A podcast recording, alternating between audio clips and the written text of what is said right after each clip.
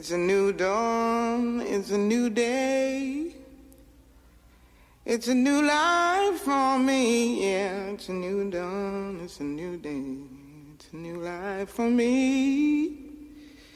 Woo, woo, woo. And I'm feeling good.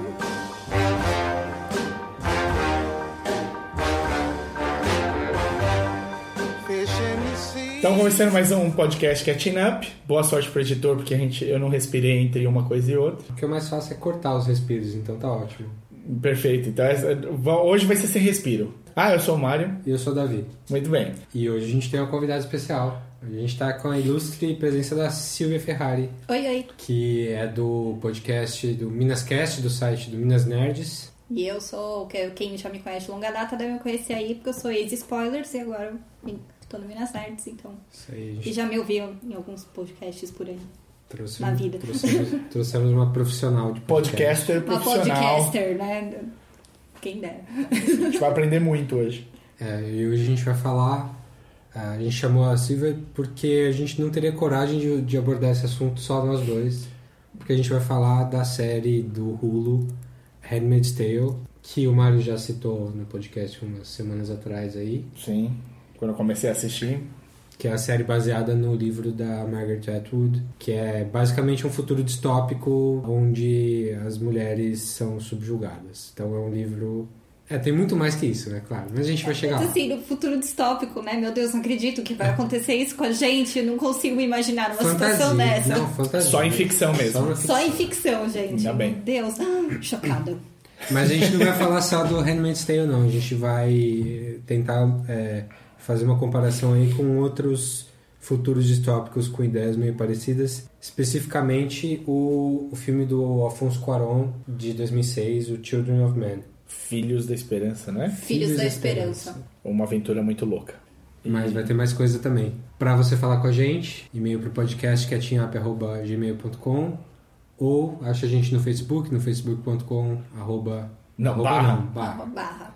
barra podcast Up. Ou acha a gente no Twitter. Eu sou o arroba Dedonato. Eu sou o arroba o desinformante. E eu sou arroba Ciferrari com Y. Ah, tem o A na frente? Não, Ci Si Ferrari. Ciferrari. SY Ferrari. A gente vai começar com as recomendações, depois a gente vai ter uma parte da série em que a gente vai falar um pouco um overview dela, sem entrar em spoiler. Só para vocês entenderem do que se trata, se vocês E não ficar com vontade de assistir, correr pra assistir. É pra isso que serve. Exato. Depois você volta pro podcast e vê a nossa discussão com spoilers. E vamos colocar dentro dessa área de discussão o Children of Men já. Vou- talvez a gente fale um pouquinho antes dele, só pra você, se por acaso você não assistiu nesses últimos 11 anos, que você teve toda a chance de assistir e não assistiu, maldito. o Maldito, filme. porque pode ser tanto um quanto o outro. Mas não tá no Netflix, tá? Tava, não tava? Não pouco tá. tempo? viu? É Não pouco- tá. Inclusive, agora eu fui reassistir o podcast e cheguei lá. Filhos da Esperança, não. Ah, mas se vira aí. Mas se vira aí que você vai achar. o Blu-ray. Blu-ray vale muito a pena porque o filme é Você bonito. vai achar. Se, vo- se eu acho que não me engano, tem no Now. Se é não tiver em lugar nenhum, acha uma blockbuster e aluga. É. Então vamos primeiro começando com as recomendações. O que, Que você você- viu de bom essa semana, Dave? Olha, até que eu vi bastante coisinha. Uma coisinha que eu sempre falo toda semana, porque tá bom pra caramba, é a série do ano, é o, o, o revival do Twin Peaks, que é o dessa semana foi especialmente bom. Já é a série do ano? Ah, é. Não, não tem jeito mais. Não tem. Cabeças balançam negativamente. Eu vou fazer, a gente vai fazer um podcast ao vivo também para essa cena poder. não, é, essa semana especi- especialmente foi algumas coisas bizarras aconteceram, mais do que o normal. assim. O que eu gosto muito do Twin Peaks é que essa semana o HBO Espanha fez o favor de colocar no ar o episódio errado, um episódio depois do Game of Thrones. Sim. Era pra passar o 5, eles colocaram o 6 pra passar. Eles erraram muita coisa. Eles soltaram do Game of Thrones errado. eles- A galera lá na Espanha tá bem louca. Tá causando. E o Twin Peaks passou errado também, foi Twin onde? Peaks passou em algum lugar da Europa, eu não lembro qual, acho que Holanda, algum lugar assim. Só que ninguém reparou. Porque não faz diferença. Não faz sentido. tão bom. Tô querendo crer que eles passaram a série inteira bagunçada aí, tipo, porque a ordem não importa. É, é, o, Monte Sim, seu o Twin que- Peaks. Ia ser incrível, cara. Eu ia, eu ia respeitar mais. o que parece que está acontecendo, é, pelas conversas com os atores, é que os atores gravaram a parte deles e só, eles não, tão, eles não sabem episódio. E hashtag Deus no comando. É, hashtag Lynch no comando, né? Porque tá tudo na cabeça dele. Na verdade é um livro-jogo. Você escolhe o caminho que você vai fazer na história. Porque dá pra ver, assim, que às vezes algumas, algumas storylines não se cruzam quase nunca ou nunca. Então você pode espalhar no- no- nos números de episódios que você quiser. E parece que é isso que ele tá fazendo. Mas, enfim, tá legal pra caramba. Tá, é, é o, o evento artístico da semana pra mim. O que mais? Eu vi o War the Planet of the Apes, que é o, o último da trilogia dos, do reboot do Planeta dos Macacos lá, que é, a, a trilogia toda é surpreendentemente boa, desde o reboot com o, o James Franco lá, que é um filme legal, interessante, o, o, o Andy Serkis fazendo o, ma- o chimpanzé César lá, trouxe um- uma humanidade pro personagem que, que você não esperava. Aí eles fizeram a sequência que foi muito melhor ainda, que pra mim é um dos filmes de ação mais interessantes mesmo, porque ele tem temas bem legais de rivalidade, uma coisa quase shakespeariana no filme, dos humanos versus os, os primatas lá. E aí eles fizeram esse terceiro, chamado War Planet of the Apes, mas que quase não tem batalhas, assim, é, é praticamente um filme de prisão. Que é bom, mas é, é, é pior do que os outros dois. assim. É, é pior que- que o dois com certeza, talvez seja no mesmo, no mesmo nível do primeiro. Eu, vi muita gente falando que é o melhor dos três, mas eu, eu discordo bastante. Acho que o dois é bem superior ainda. Esse terceiro agora, tá no cinema ainda, é um pouco mais preto no branco, assim, é os, os primatas são os bonzinhos e os humanos são os malvados. Você tá torcendo pelo fim da humanidade. É o que é uma ideia legal, mas é menos ah, Menos nuance. menos nuance do que do que o 2 tinha, que tinha os dois lados da equação aí. Agora, deixa eu te fazer uma pergunta. Esses prequels estão melhores que os originais? Então eu não vi todos os originais, né? Eu vi o primeiro e sei lá qual, mais outros que eu vi passando na TV. Foda do primeiro é que a capa é meio um spoiler. Ah, não, a capa, dos, a capa do filme original não era, mas o- o- quando vem o DVD, as coisas. Fudeu. cara- e esse é o spoiler que não tem como. Não dá pra fugir. Você vai fazer o quê? Que- como- que- Você já viu? Como é que você não vai. É. Ah, ela balançou a cabeça. É, eu concordei. É. Como é que você. Você não vai saber que é o futuro, cara. É, é ridículo. Desculpa, se você não viu. Já teve tempo também. Deus. É. Meu maior contato com o Planeta dos Macacos antes, apesar de eu ter visto o primeiro, é a paródia dos Simpsons, o musical com o Troy McClure, falando do Dr. Zayas, Dr. Zayas, Sei. que é um ponto alto da, da Do série. Simples. Vai entrar o clipezinho sim, vocês vão ouvir o Troy McClure cantando. Help! The human's about to escape. Get your paws off me, you dirty ape! He can talk. He can talk. He can talk. He can talk. He can talk. He can talk. He can talk. I can sing! Ooh, help me, Dr. Zayas. Dr. Zayas, Dr. Zayas. Dr. Zayas, Dr. Zayas! Dr. Zayas, Dr. Zayas! Oh, Dr. Zayas! Dr. Zayas, Dr. Zayas. Cara, um que eu vou, vou falar por, porque eu achei foda e não é o costume. É, eu tô com pouquíssimo tempo, então, tipo, não tô nem selecionando o que eu tô assistindo, eu tô só deixando rolar, tipo, dá play no rolo e o que vier a gente fica feliz. E eu vi o discurso lá do Jimmy Fallon de abertura. E eu achei bem foda, tipo, super Sobre o que aconteceu em. em Charlottesville. é, sobre a, a- o que o Trump falou dos nazistas e tal. É, mas principalmente o, o fato ocorrido mesmo. Ele, tipo, ele tem, tendo de lidar com o fato que ele tem duas filhas, uma de dois, uma de quatro, e ter de explicar que existe esse ódio e esse, essa, esse viés de novo no mundo. Ele, eu achei bom. O, o Jimmy Fallon não é famoso por saber lidar com Política, com né? política. Inclusive, pelo contrário, no auge do, das tretas da, da eleição do ano passado, ele fez uma entrevista com o Trump que todo mundo alopra ele. Que ele mexeu ele no mexeu cabelo. no cabelo, ele foi super bonzinho com o Trump e não desceu o pau de jeito nenhum. Tem uma charge, uma charge que eu revi esses dias que é um cara igual o Jimmy Fallon conversando com o Hitler mexendo no bigodinho dele, assim, do, do mesmo jeito. Então, He's so relatable. é, esse é o, esse é o problema que, que ele teve. E ele se posicionou, e era um dos caras que você não esperaria que tivesse, se posicionasse. Mas foi tão uníssono a, a voz de todos os late, late night shows que nem ele teve como fugir. Eu acho que ele foi até mais direto. Ele não quis fazer nenhuma piada, ele fez fechado, ele não fez um monólogo de abertura com as piadinhas que ele faz normalmente. E quando a Susan Sarandon entrou, o primeiro bloco inteiro foi a posição da, da Susan quanto fato ocorrido. Então, assim, ficou claro que não pode passar. Esse tipo de situação não pode ser diminuída, não pode ser on many sides, não pode ser... É o óbvio, né? É o óbvio, o que tinha de ser, o que a gente esperava de um ser humano normal e decente. É, o Seth Meyers, que sempre bate muito no Trump, também fez um, a abertura do, do programa foi só isso também. Mas ele fez piada. Ele, No fez, uma- é, ele é. fez umas quebradinhas, assim. Então. Eu adoro o Seth Meyers. Eu acho que o Seth Meyers faz um programa muito mais político do que o, o Fallon. Claro, nenhum deles chega ao Daily Show ou o Colbert. Colbert, quando vai falar de política, é muito, muito bom. O Daily Show é só política. É, a abertura do, do, do Seth Meyers agora, ele tem um segmento que chama Closer Look, Do- É, que é só fenomenal. político, e eu acho que tá sendo melhor do que as coisas que eu vejo no Daily Show. assim. É capaz, é capaz. Aqui não é todos os dias. É, é só quando tem uma merda muito grande, que são só quatro vezes por semana. É, então é. Tem um. Tem Não, um... teve, teve um tweet incrível que eu li essa semana. Ele é trágico, né? Mas porém incrível, né? Que ele falou assim, cara, é raro um presidente na história transformar uma ameaça de guerra nuclear na segunda coisa pior do que aconteceu essa semana. Sim, É, sim. então, Tamo mal.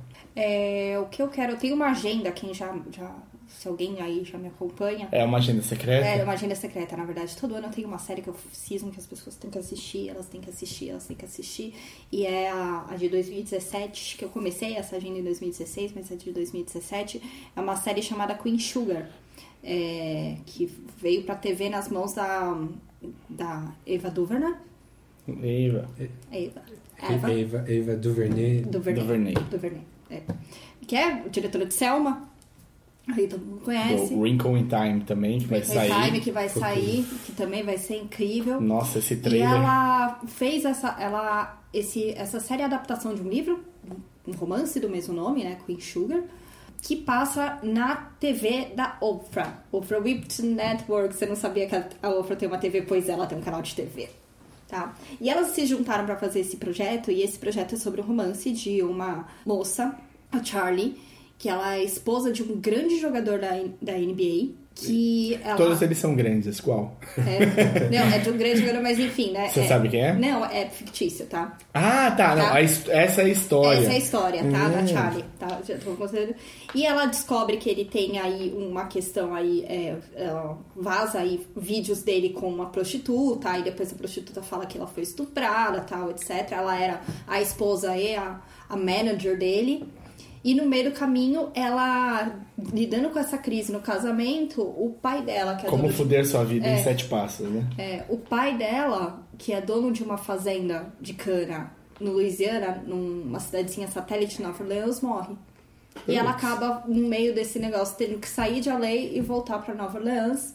E lá ela encontra os dois irmãos dela, a Nova e o Ralph Angel. E eles acabam herdando a fazenda e eles acabam voltando. é, a gente começa a ver essa família de novo se readaptando e trabalhando né, juntos e assumindo a fazenda que estava quebrada e tudo mais, né? O que é interessante nessa série, tá? É, eu tô falando de um enredo, que aí que eu acabei de contar pra vocês. É, o enredo é todo girando sobre essa família, essa família, né, toda de negros, no Louisiana e Nova Orleans, que eu tenho um fraco. Passou qualquer série ou filme em Nova Orleans, eu estou assistindo porque eu adoro aquela cidade. É, né? E aí você vê, né, à luz de tudo que tá acontecendo hoje em dia, né, do, da questão do... Ai, meu, volta do racismo, a galera super intolerante, racismo bombando Estados Unidos tal, isso, ele, ela trata todos esses assuntos dentro de uma esfera muito mais íntima e de uma maneira muito delicada. É uma série que, assim, você dá gargalhada e chora no mesmo episódio e, tipo, se arrepia com, com as com as interpretações. Não tem ali nenhum ator time A, não trouxeram ninguém Hollywood pra, pra série. É tudo ator que tá, tá vindo de TV. Uma das irmãs, a Nova, é a, a, a atriz que fazia Terra em True Blood, e aí você realmente descobre que ela tava muito subaproveitada em True Blood, como todo mundo. É, tá a do Tina Wesley, que é uma puta atriz, puta atriz, é sensacional. Então é, é uma trama muito envolvente, muito quente, muito gostosa de se ver e de acompanhar. E é um ótimo exercício aí pra você que vive em algumas bolhas, de tipo, de propõe um exercício de empatia enorme. É, além da fotografia e, e roteiro serem impecáveis, é, a Queen Sugar tem um projeto, todos os episódios são dirigidos por mulheres. A sala de, de, de roteiristas são ah, todos negros, homens e mulheres. Perfeito, Então, hein? ela é, o projeto que a Ofra e a, a Eva colocaram são impecáveis, assim. É um negócio que você não, você não pode deixar de ver. Acabou a temporada? Já acabou a segunda temporada. Tem duas temporadas. Qual, duas qual é o temporadas. tamanho das temporadas? É pouquinho, oito episódios. Ah, tranquilo. 16 É, total, então. 16 total. E tá no canal da Oprah e passa no Brasil em algum lugar? Não, então, vai ter que se- fazer Netflix? Um- Ainda não. Eu, eu, tô, eu tô numa. Eu tenho uma lista aí de séries que eu acho que os canais brasileiros estão. E os serviços Comendo de streaming bola. estão comendo bola. Estão comendo bola fortemente. Sim. Queen Sugar é uma delas. Legal. Só um parênteses rápido, a Eva também está entrando num outro projeto muito legal, que ela vai adaptar o Down para série. O Down é um, um dos livros da Octavia Butler. E é também, tipo, acho que se bobear a Oprah entra de Produtora. de produtora. É um também é no futuro, uma negra acorda na África depois de uma guerra nuclear. Ela junto com uma raça alienígena que está na Terra pós começam a refazer a humanidade inteira. E, o, e a, a Butler é uma escritora super comemorada que tinha, tinha de ter alguma coisa já feita para outros meios e não foi. E agora, a primeira vez, o Down tá sendo, então, aproveitando o gancho, E ela, É. tá, ela tá ligada ao projeto ou já tá rolando? produtora. Já, já vai, vai tá começando a. Estão começando a fechar os atores que vão fazer a série e deve começar a produzir em setembro. Legal. Vou falar de mais uma aqui, vou entrar na, na história do, do Trump e dos nazistas de novo, porque eu não tive como deixar de rever esse fim de Oh, semana. yes, verdade. O Green Room, que a gente já falou aqui no podcast outras vezes. Para mim, é- foi o meu filme preferido do ano passado. Green Room é um filme do Jeremy Saulnier, que é um diretor americano independente, que tinha feito pouca coisa antes. Tinha feito Blue Ruin antes e, e mais um que eu não vi, que eu nem lembro o nome agora. Ah, mas o Green Room é sobre uma banda de punk que vai tocar um punk de raiz mesmo, que acaba tendo que tocar num, num barzinho neonazista perto de Portland. E as coisas dão muito, muito, muito errado. Muito rápido. Muito rápido. Eles tocam a música e quando eles estão saindo. É, É, mais uma coisa, é só pra dar uma deixa. Dá, É, dá, dá problema. Problemas acontecem. E quem tem no, no filme de bom? Tem a. Eu, eu nunca lembro o nome dela porque o nome é super difícil. É, é a menina do Arrested Development, a, a Maybe. Além dela, tem também. Vamos, vamos, vamos falar direito. Tem dois caras de Star Trek. Sim, tem um, um, um grande conhecido do elenco é o Anthony Yelchin, que morreu ano passado, é, passado, né? É, ele Aquele acidente. morreu num acidente ridículo e triste. E prevenível. O nome dela, a, a menina que eu não estava lembrando o nome, é Alia Sha, Shaukat, ou Shavkat. É o nome libanês. E E o Patrick Stewart, esse ator aí pouco conhecido, carequinha, Sir Patrick Stewart. cara famoso de, de- do teatro shakespeariano Sim. E que ficou conhecido como o Capitão Picard no Star Trek e depois como o Professor Xavier na sequência dos X-Men. É, Não que precisasse falar quem é o É, Patrick eu tô falando. Mas tem mais uma galerinha que você vai reconhecer de coisas que eles fizeram depois, assim. Um dos, é, o o legal desse filme, além de- dele ser muito, muito bem dirigido, cada cena é, é- é cinemática, é, o filme é tenso pra caramba, você vai ficar preso na cadeira o tempo todo. É, mas o que eu gosto nesse filme especificamente é que qualquer pessoa que tem uma fala no filme, pode ser um, um cara que aparece muito pouco, ele parece um personagem completo. Assim, ele não é um, um cara que está ali só para avançar a- o plot. É, os personagens, mesmo os bem coadjuvantes, eles têm. Parece que eles estão ali como pessoas de verdade, mesmo sendo neonazis. É um filmaço, não, não consigo recomendar mais. Então procurem aí Green Room, do Jeremy Saulnier, aproveitem, é, escutem Dead Kennedy junto também. Nu- Nunca é pouco recomendar. É, Nazi Punks Fuck Off. You back out now, I tell him you're Jewish. Evening, ladies and gentlemen. We are the ain't rights or the aren't rights. Either one.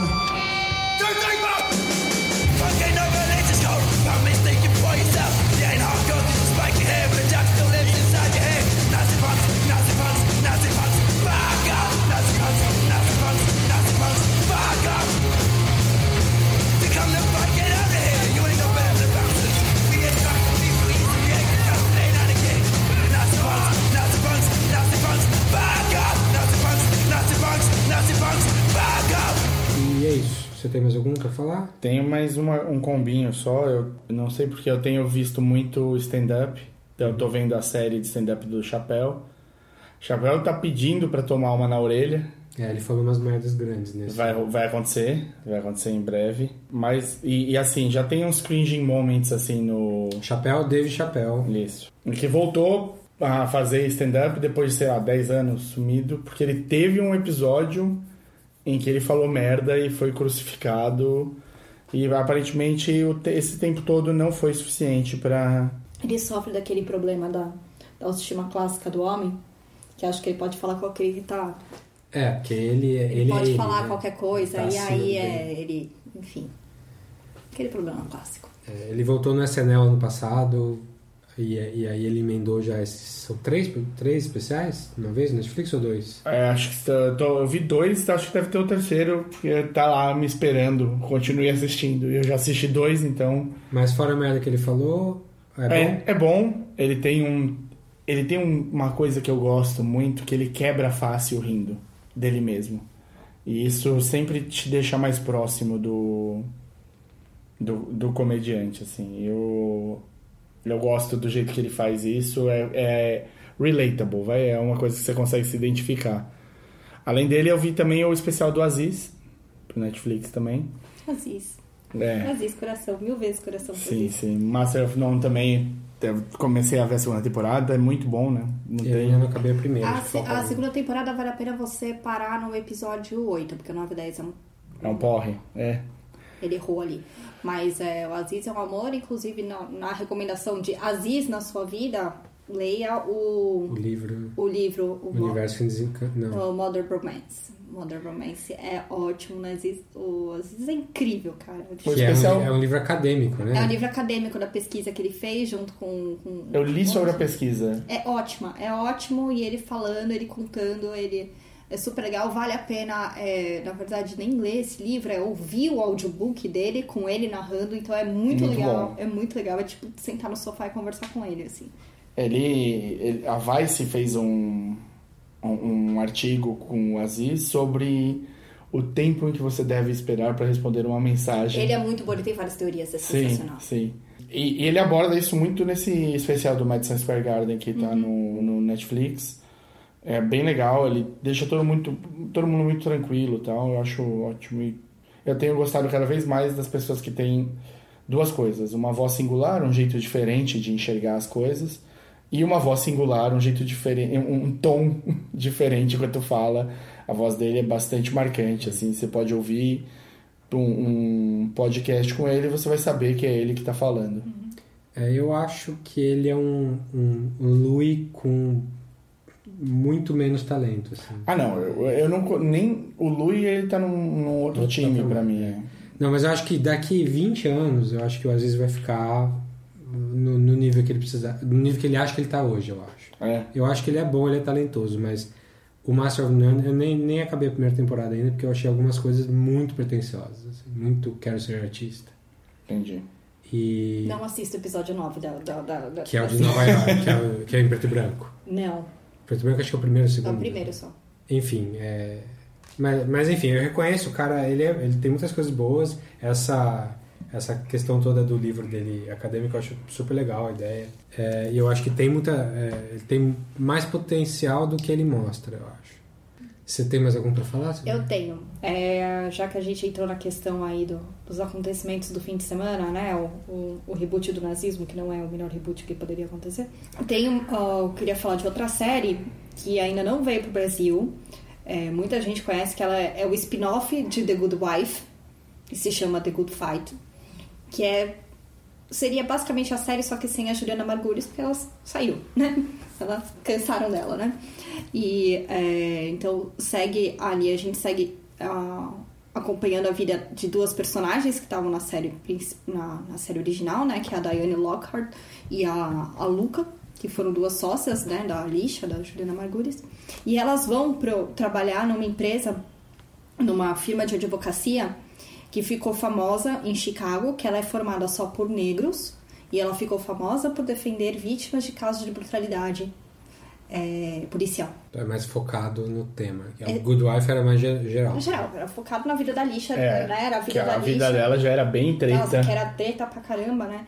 E The Good Wife, né? O, o Robert King e a, e a esposa, eles são eles são os reis da, da temporada longa. Eles sabem fazer TV em, do, em 22 episódios e, tipo, o monstro da semana é bom. E os arcos grandes são bons, né? Tipo, todo mundo fala, ai, 22 episódios vai encher linguiça. Não. Confia nos caras que eles são bons. The Good Fight é menor. Ela tem 12, epi- 12 ou 13? 12. 12 episódios. É, e tem um episódio especificamente que vale a pena, não lembro qual que é o número, mas é que eles têm algum processo que passa é, que algum cliente deles, é, que se não me engano é o Chumham, que é o, o Google, né, dentro desse universo, chama Chumham, tá processando o líder da o, o líder do movimento alt-right. E vem o ator interpretando ele, quem é esse cara, tal, porque ele tá, ele tá sendo processado ali por questões de meu, declarações homofóbicas e promover alguns sites, tal, não sei o quê.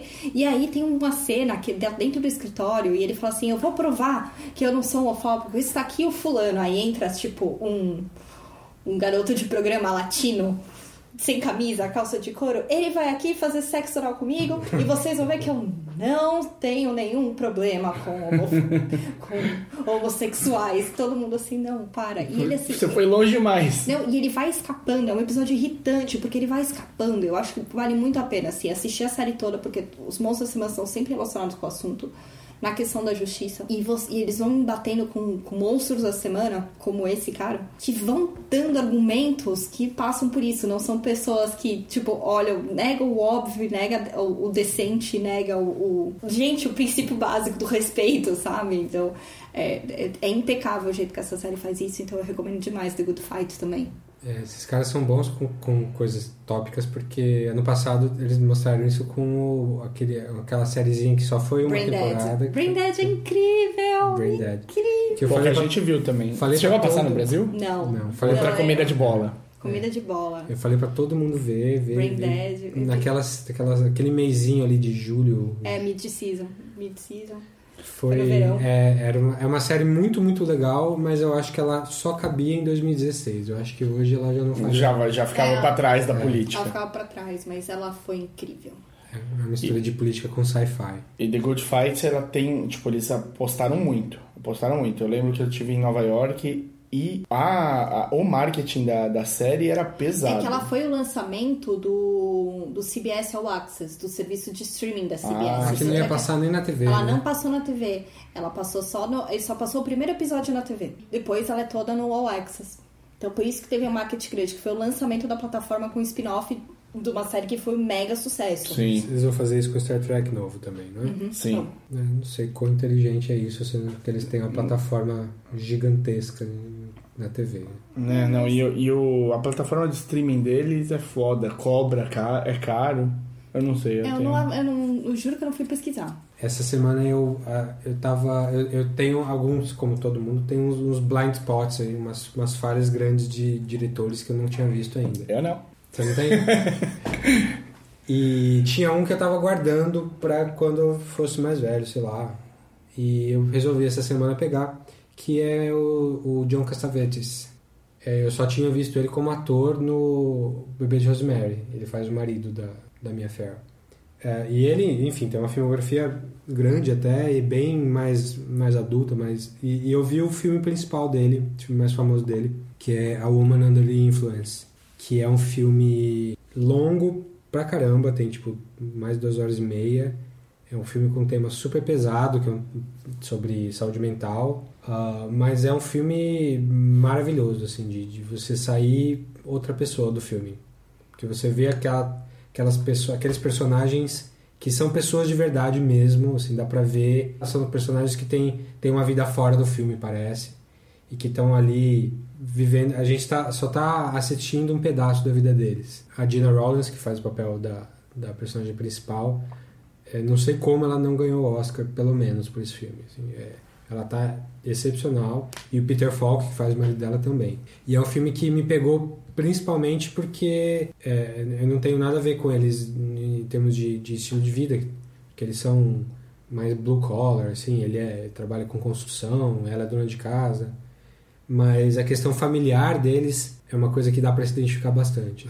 As coisas que acontecem ali, que não é culpa de ninguém, é uma tragédia mesmo. Você, ah, você vê, você vai, vai sofrendo junto com eles, mas não é um, um filme que você sai se sentindo mal depois de quando ele acaba. Não é um filme do, não é o Dançando no Escuro do Lars von Trier, por exemplo. É Ou qualquer outro filme do Lars von Trier. é. Que tem filmes bons, muito bons, mas, mas que dá pra ver como ele gosta do. ah, ele gosta de torturar os personagens e quem assiste, Prepotente, se É. acha. se acha. Mas o Caçavete, pelo menos nesse filme, que foi o único que eu vi ainda, não. É, não parece que ele tá criando situações para os personagens se ferrarem. Tudo vem de dentro dos personagens mesmo. E você não se sente mal depois de assistir. Então é um filmaço. Eu não sei como que os anos 70 foram tão bons assim com filmes adultos. E por que, que a gente perdeu isso nos anos 80? Acho que é culpa do Spielberg, infelizmente. Seria legal se a gente fizesse um podcast sobre essa época, né? Dos anos 70? É, um só não dá. Falei, vamos, vamos fazer dos anos 70, mas é muita coisa, cara. É muita coisa. Mas eu vou fazer temporadas. É, pois é. Deixa eu fa- fa- fazer por etapas dos anos 70. Pra andar rápido, então, Ah. eu não vou fazer meu, minha próxima, apesar de eu ter revisto Guardiões da Galáxia, porque um amigo meu não tinha visto. Eu falei, um. um. E é bom. É, é sempre divertido. É super bem equilibrado. Pronto, falei. Tá, é, a última que eu vou falar não é uma série perfeita, é, mas é como ela acabou essa semana, acabou, acabou, acabou de vez, parou de existir, puf, é Orphan Black. Ah, muito boa. Muito boa, tem uma primeira temporada impecável. Teve ali um desenvolvimento entre a terceira e a quarta temporada muito confuso, uma loucura, ficou um inferno tal.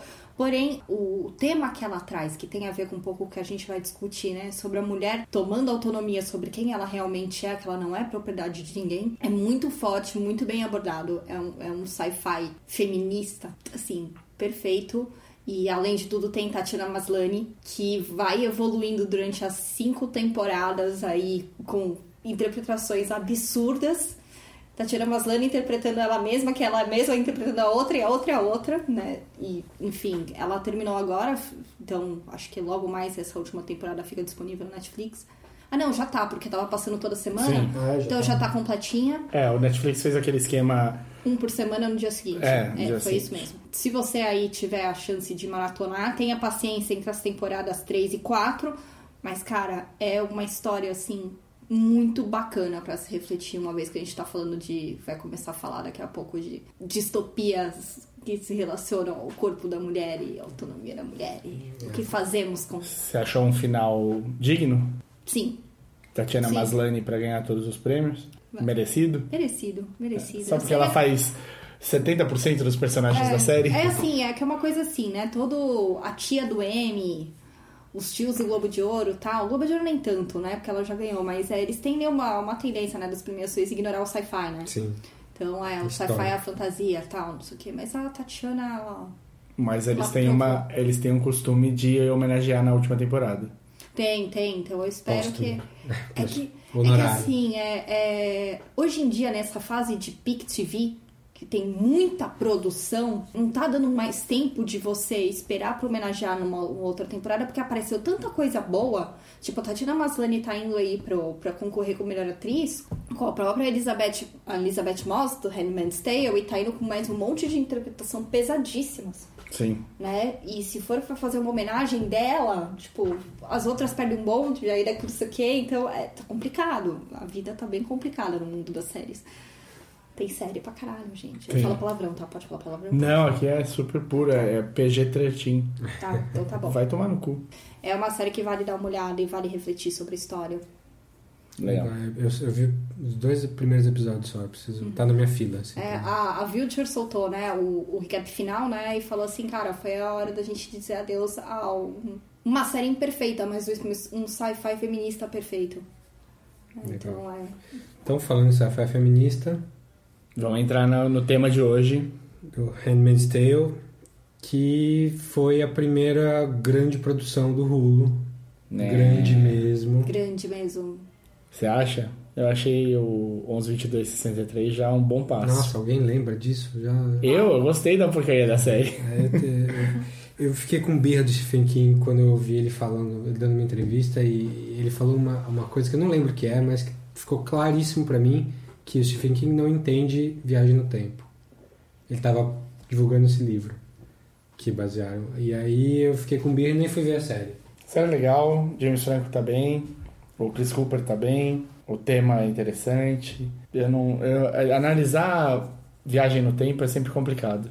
Se você for analisar Viagem no Tempo no De Volta pro Futuro, que é um, um filme que eu duvido que alguém não goste, você desconstrói o filme e vê que ele não faz sentido também. Ele tem um monte de cagada de Viagem no Tempo. Viagem, errar com Viagem no Tempo é muito mais fácil do que acertar. Não é todo filme que é um primer ou coisa assim. Ou Primer ou Chrono Criminals. Sim. E, e são conceitos fechados, né? Sim. Menores, trabalhados. Filmes, filmes curtos, Curtos. menos de uma hora e meia, pra você não errar.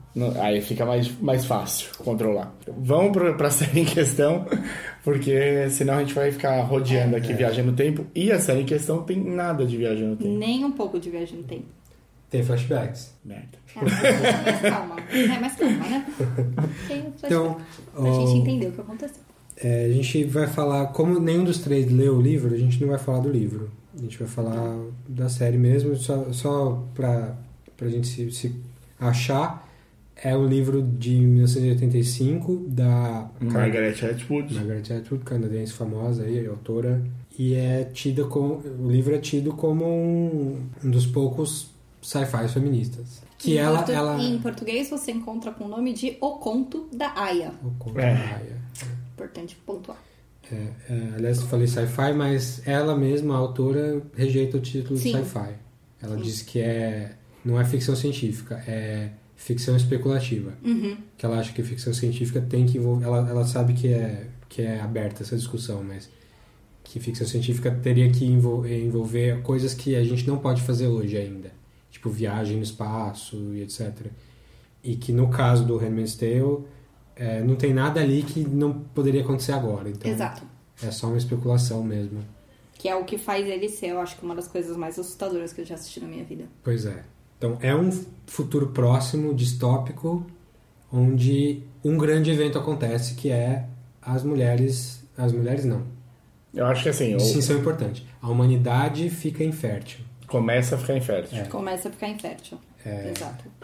Mas a culpa nunca é do homem. Então, Então, há um golpe de Estado nos Estados Unidos de um grupo religioso extremista que cria um... que é- não existe mais nos Estados Unidos, basicamente.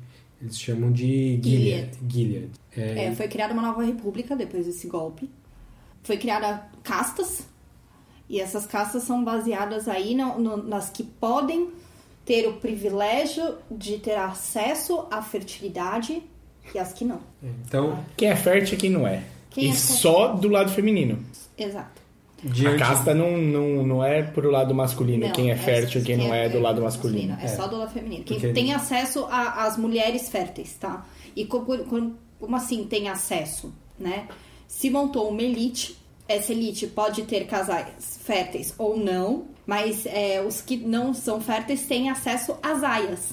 As aias o que são? Esse estado caçou e aprisionou todas as mulheres férteis e elas acabam é, servindo aí basicamente de, de, de escravas até a hora que elas se engravidarem, têm filhos e aí elas voltam pro campo delas, pro, pro, pro alojamento delas até elas serem designadas para uma outra família que precisa do útero dos ovários férteis delas.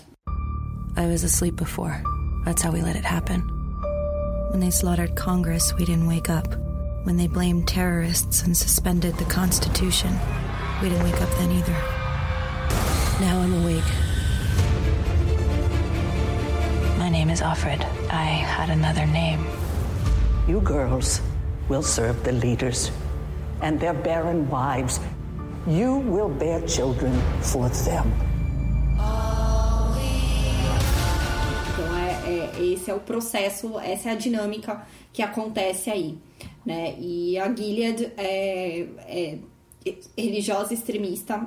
Eu, eu não entendo tanto de, de, de religião, mas ela é um, um- uma interpretação muito louca da Bíblia, num pedaço que eu não entendo, mas é, é uma A gente interpretação tem nosso louca. consultor de É, então, bíblico. eu, Eles eu são- preciso do Davi. Ele- pra- Eles são focados no, no Velho Testamento em algumas coisas específicas, bem do começo Isso. de Abraão mesmo, tanto que é o que eles mais citam ali para para justificar a, eles poderem tomar a- a- as aias como úteros ambulantes de aluguel, eles citam a história de Abraão e Sara, que Sara era infértil e não podia ter filho, então a Sara teve a grande ideia de dar a serva de- dela para engravidar do marido do Abraão. E ela teve, no- na série não fala em nenhum momento, mas ela teve Ismael, Uhum, que depois seria o precursor do- dos árabes. entendi.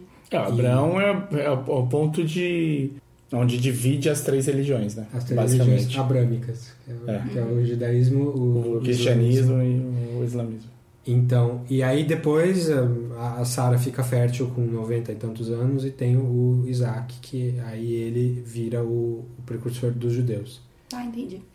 Então eles usam essa historinha, mas a gente vê na série, assim, não não estamos falando de spoiler ainda, mas a gente entende como que isso foi uma coisa muito pragmática na, na visão de, de quem Uhum. estava dando esse golpe. Uhum. É, que era só uma justificativa mesmo para para eles poderem encaixar no, no- na filosofia religiosa deles como que eles iam poder fazer sexo com mais de uma mulher. E esse é um dos grandes pontos da, da, da série, né? que é, é discutir é, a hipocrisia da, da, da, da humanidade como um todo, especificamente da hipocrisia religiosa. E quando a hipocrisia, hipocrisia religiosa se junta com o poder político, como que a gente está todo mundo- como to, todos nós estamos ferrados quando isso acontece. E aí, basicamente, como é que é o que que é a história em si? A gente acompanha A vida da June, como ela foi é, aprisionada e entrou dentro pra dentro desse sistema, né? Enquanto ela tentava escapar. Então, a partir do momento que teve o golpe de Estado, começa uma crise de refugiados, né? As pessoas começam a fugir dos Estados Unidos, né? Principalmente pro Canadá. Dá pra ver na série que o mundo inteiro não, isso não aconteceu no mundo inteiro, isso aconteceu Então, mas a infertilidade afeta o mundo inteiro. Afe- Afeta o mundo inteiro. o né? jeito que os Estados Unidos lidaram com isso foi com golpe de estado, que Uhum. hoje em dia é uma coisa fora da Não tão longe. é, hoje em dia tá mais plausível do que tava Ah, o ano passado, talvez era quase impossível Quando você a série estreou em fevereiro, não era tanto. Agora, depois desse fim de semana, agora depois do dia 12 de, de, de agosto, a gente tá. É, tá. É. Se você estiver ouvindo no futuro, você conta É. pra gente. tá. E a gente acompanha a vida da June quando ela é. Quando ela chega na casa da primeira família que ela é designada, que é do. É a segunda família. não, que, Não. que ela vai Que ela vai- ela a vai primeira. a segunda. Ela, a, a primeira coisa que a, a Serena pergunta pra ela, ela você, essa é a sua primeira casa? Não, não, essa é a segunda. Ela, ótimo, porque a gente tava com uma que era a primeira casa e era péssimo trabalhar com alguém que não eu não sabia. lembrava disso Eu não também não lembrava disso, não. Tudo bem. É, Tudo bem, Eu- ótimo. Estamos aqui pra isso. Então, é, a gente acompanha ela chegando nessa família. Essa família é um dos grandes comandantes, comandante Fred, que é um dos grandes comandantes da Gilead. Ele é o, O, o fodão. o fodão, tá? Ele e a mulher e dele. ele é o Joseph Fiennes também conhecido como William Shakespeare William Shakespeare Sim. também, O né? papel mais. Irmão do Voldemort. Irmão, o Shakespeare, irmão do O Voldemort. Shakespeare, irmão do Voldemort. né? Que É, tocava piano. E a mulher dele, a Serena Joy. Que é a- Ivone Stravosky, Que- vocês conhecem? do Chuck Oh, yes. Chuck. e mais, eu conheço ela mais ainda do Mass Effect Nossa. que ela é base sim, pra sim, uma personagem principal do jogo Sim. Sim, faz é a verdade. voz e o rosto dela também Ela, ela está incrível nessa série. E ela começa, e a June começa a ir viver, e aí ela tem que viver e cumprir os seus rituais básicos. Então, assim, o que, que, o que, que faz uma aia nesse sistema? Durante o dia, a aia vai fazer compras. Vai ao mercado, vai abastecer a família, vai buscar encomendas que eles pedem no nos mercadinhos e tudo mais. Como ela é, a função dela é engravidar pelo casal, tem se mapeado o ciclo dela e quando ela está nos dias férteis existem o ritual, a cerimônia. cerimônia A cerimônia. Como é que é a cerimônia? É super gostosa, né? Nossa, gente, é a coisa mais horrível que eu já vi. É, a cerimônia preparam ela, ela toma um banho, tal, se veste. Ela vai e se apresenta pra esposa, que dá o consentimento pra seguir a cerimônia, com os criados da casa como testemunha. E aí elas vão pro quarto, a esposa senta na cama, a Aya deita no colo dela, com as perninhas abertas, e aí chega o comandante, Bonitão. bonitão, abre o zíper da calça, E Lau. transa com ela, goza, fecha a calça e sai andando. E pronto. Super agradável. Super agradável. Então, E assim, ela o tempo todo com a cabeça no colo da esposa. da esposa e assim, sem contato e assim, pra, pra poder ser a cerimônia completa, né? Não pode ter cunho sexual, né?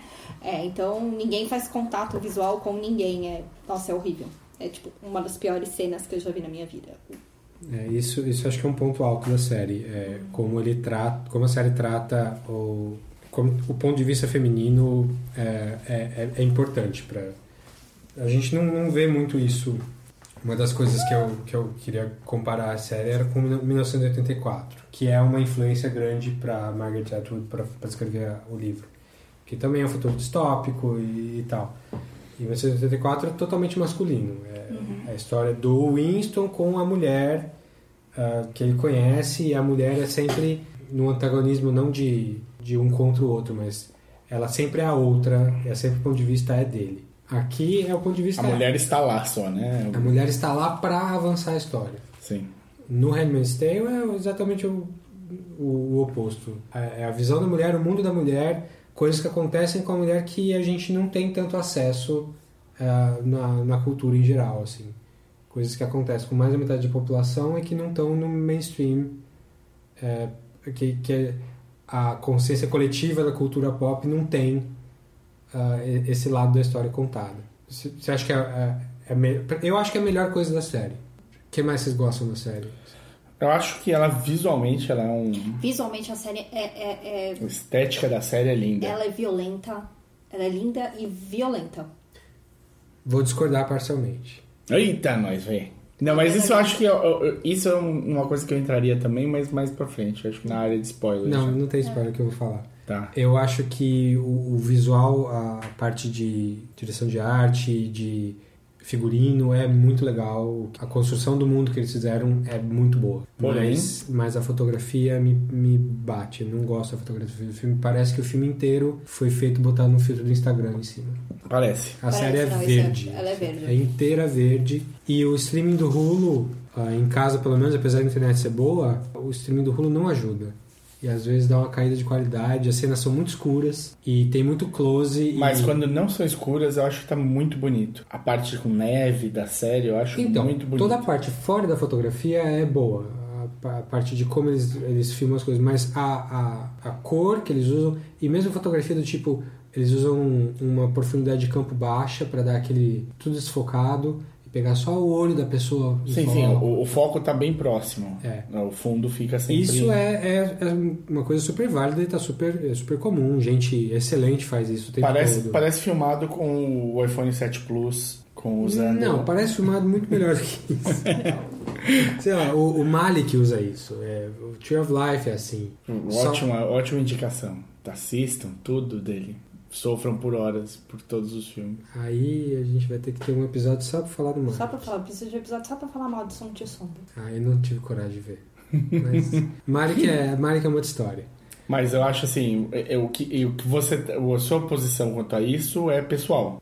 Ah, bom, tudo é, né? Não, não, mas é, Assim, é, eu tenho- não é eu uma tenho- cagada per se. É uma, uma coisa que te É, é um desgosta. gosto, é gosto. É, assim, é um gosto que eu, que eu vou defender. Eu acho que aquele filtro verde quer dar uma personalidade pra, pra história, mas eu acho que acaba atrapalhando mais do que ajudando. E o fato de ter, muitas, ter muita cena muito escura pode ser até interessante no, no, no que a narrativa quer te dizer, mas eu acho que acaba sendo meio repelente, assim, para mim. É- é- não, não dava muita... vo- Nesse, nesse ângulo, pelo menos, não dava muita vontade de continuar vendo. assim. Entendi. Então a- a- eu, eu acho que o visual tem muita coisa interessante, mas a fotografia especificamente me incomoda bastante. Ela tem um pouco, como tem muitas cenas que a gente tá, a câmera tá literalmente dentro do olho de um Até porque ela usa aquele. aquele É. Como é que chama? Aquele Aquilo? tapa-boca. Bonnet, é, o O Wig, sei a wing- a wi- os wings, né? É. Aquele chapazinho dela que elas, que elas chamam de wings, né? Das asas, né? Que elas usam como se fosse, né? O, O cabresto. o cabeço para terem o campo de visão limitado, né? E aí a câmera precisa encaixar ali em algum Ela lugar. precisa encaixar ali, mas mesmo as, as cenas dela dentro da casa, que tem muita cena dela, tipo, ela abrindo o olho na cama, ou ela olhando pro teto e a gente vendo o teto, né? Da visão dela e tal. É sabe? É, subjetivo me, pra me caramba. parece, me parece exatamente um artifício pra isso. É, dizer, ela, ela tem, e tem esse mood da questão do, do. Se você for ver, o verde principalmente, é uma coisa quase a cor da gangrena, né? Então, assim, tem uma, um, um tom de morto apodrecendo ali, né? Então, é, tem um pouco dessa, Que é, coisa. que é uma, uma visão que elas têm bastante Que quando andam na têm. rua. Porque Exato. tem corpos, pelo, pessoas executadas na Exato, rua. exato, né? Então tem essa coisa, né? Do coisa, é, eles estão tão desesperados para criar vida, só que o ambiente é morto, né? Então tem, tem uma coisa interessante aí, né? E de uma mulher que tá, tá extremamente, meu, traumatizada e deprimida. Por isso que eu acho que ela é violenta. Quando você fala do filtro verde, pra, aquilo ali me violenta. Mais uma coisa. É, aquela coisa da, da câmera tá muito perto, tal, etc. É, é violento pra mim. É violento, porque é sufoca... ela te passa a, a sensação de angústia Sim. Né? Que é, é o que ela- a narrativa dela tenta passar pra você o tempo todo. Você tá aprisionada, você não entende direito como você foi parar ali e você não faz a puta ideia como você vai sair dali. É. Você só sabe que agora você tem que seguir essas regras doidas que te impuseram. Porque se você não seguir, você vai ser torturada, você vai tomar choque, vão te arrancar um olho, vão te arrancar um dedo, ou você vai morrer e você vai ser enforcada, ou então você vai ter que se matar. Então, assim, é, eu, ela é, também entra na minha série da- das séries que, séries que os personagens vivem no mato sem cachorro. Ela também tá lá, né? Inclusive, depois de ver três episódios, É, porque ela lançou três de uma vez. Eles soltaram três. É, mas eu nem vi É. no mesmo dia. Eu fui vendo ah, É o pressa. melhor jeito. Aliás, crianças, se vocês forem assistir, como a série ela é, ela é, os episódios são puxados, a carga deles são puxadas. Assista um por semana, não faça É. que nem eu, que eu maratonei três, eu, cara, eu quase saí na rua batendo nas pessoas. Fica longe de lâminas, objetos pontiagudos também. Né? Não, não, nem isso, mas eu saí quase batendo nas pessoas mesmo. Eu saí muito querendo bater nas pessoas. Então, eu vi os três primeiros episódios e aí a, a Yaskar, minha esposa, perguntou: Você tá gostando? Eu falei: Ah, eu tava achando muito difícil ver a série. Porque os três primeiros episódios são. É só. Só porrada, assim. É porradeira demais. É muito deprimente demais. E, e- e como tem alguns detalhezinhos que também me incomodam em termos de história, que eu vou falar mais pra frente, não era uma série que eu tava querendo continuar a ver. Então ela começou a ver sozinha. E aí ela ficou vidrada nos episódios todos. Aí eu tive que voltar. Aliás, que era um bom termômetro, viu? É, se a Yaskara gosta. Não, e assim, é, eu, eu soltou ali, foi durante o carnaval. A minha vontade era sair no meio dos bloquinhos da rua, gritando The Handmaid's Tale! Vai pra casa ver The Handmaid's Tale! tipo, porque a, a- ali, pra, pra, pra gente, né, que é mulher assistindo, é uma coisa assim, que você tenta explicar pras pessoas e falar, cara, olha esse tipo de pensamento, esse tipo de piada machista, olha o tipo de merda que pode acontecer. E alguém foi lá e desenhou o tipo de merda que pode acontecer. E você quer que todo mundo assista para as pessoas pararem o que elas fazem hoje. Entendeu? Porque, tipo, tangibiliza o nosso maior medo. Sim. Né? Então, assim, a vontade nossa é falar assim, cara, pelo amor de Deus, passar na escola. Foda-se que as crianças são novas. Foda-se. Vai todo mundo aprender que não pode, meu. Não pode falar que, meu, tem mina pra casar e tem mina que não tem. Não pode falar que, meu. Não, não pode, não pode, não pode. Machismo não pode, gente. Tipo, essa que é a questão, assim, que a, que a coisa causa pra gente, assim. É um chacoalhão. Né? É um chacoalhão. Então, assim, é muito engraçado que vocês falando. Mas não é a culpa dela? Oi? Ah, não, desculpa. Acho que a série me ensinou coisa. Bicho, bicho, bicho. Velho. Não vou entrar no spoiler ainda. É, não, mas é, é uma coisa que, assim, é o Davi falando aí da questão de ser deprimente, de ser não sei o que, ser não sei o que lá. Você não é o primeiro homem que eu escuto falando isso, que saiu extremamente, muito, mas muito incomodado da série. E as mulheres a gente assistiu e falou assim, puta caralho, alguém finalmente desenhou o que a gente quer falar, entendeu? Pra É um gente é reconhecimento que, é- que, o, que a gente, que é homem, não tem. É, por isso que eu falo, meu, pelo amor de Deus, assistam todos. Minha, É. minha vontade é sair, sacudindo todos na rua. É, Mas então, depois dos três primeiros, o, o quarto é o primeiro episódio que tem um, um fiozinho de esperança, assim. Que, que aí você fala, ufa, agora ela tá se levantando. É. Enfim. é, não- Mas é que eu acho que o- o- eles precisavam fazer os três primeiros. Porque você precisava entrar no, no mundo dela. É, eu tinha de. E três, os três primeiros episódios, na maioria das séries, eles não são um, um gancho absurdo que te faz falar, não, vou assistir até É, o não fim. tem cliffhanger, né? É. Quase. E são episódios longos. Sim, é uma os três, hora. os três 50 primeiros são minutos. longos, né? Tem pouquíssimo intervalo. E assim, é que eu e o Davi a gente assiste no Hulu. Não sei onde você viu. Ok. Não, pode falar. O Davi é um puta defensor do, do download. E, e- É, assim, bom, vou entrar no parênteses, mas é, ver, ver legalmente é ótimo. é a melhor Não, opção. mas como é que vocês estão vendo no rolo? Porque é cartão internacional ainda. VPN. Tá. Que, então a gente, já, a gente já tá ilegal do começo. assim. Não, Ah. então, aí que tá. Isso que eu não defendo que é ilegal. Eu acho que VPN não é ilegal. Mas Você- é. VPN. Pra propósitos de venda de conteúdo, é. O cara, tudo bem, o Hulu fez o, o conteúdo, ele quer. é, O que o Hulu mais gostaria de fazer é estar em todos os países do mundo. É óbvio que sim, daria muito mais dinheiro. Qual um, qual é um fator que atrapalha isso? Ele passa no dia seguinte uma série, uma quantidade absurda de séries que passam na TV americana. E eles só compram os direitos para isso para os Estados Unidos. Então, se você acessa isso de outra maneira, fora dos Estados Unidos, você está burlando os direitos que eles compraram.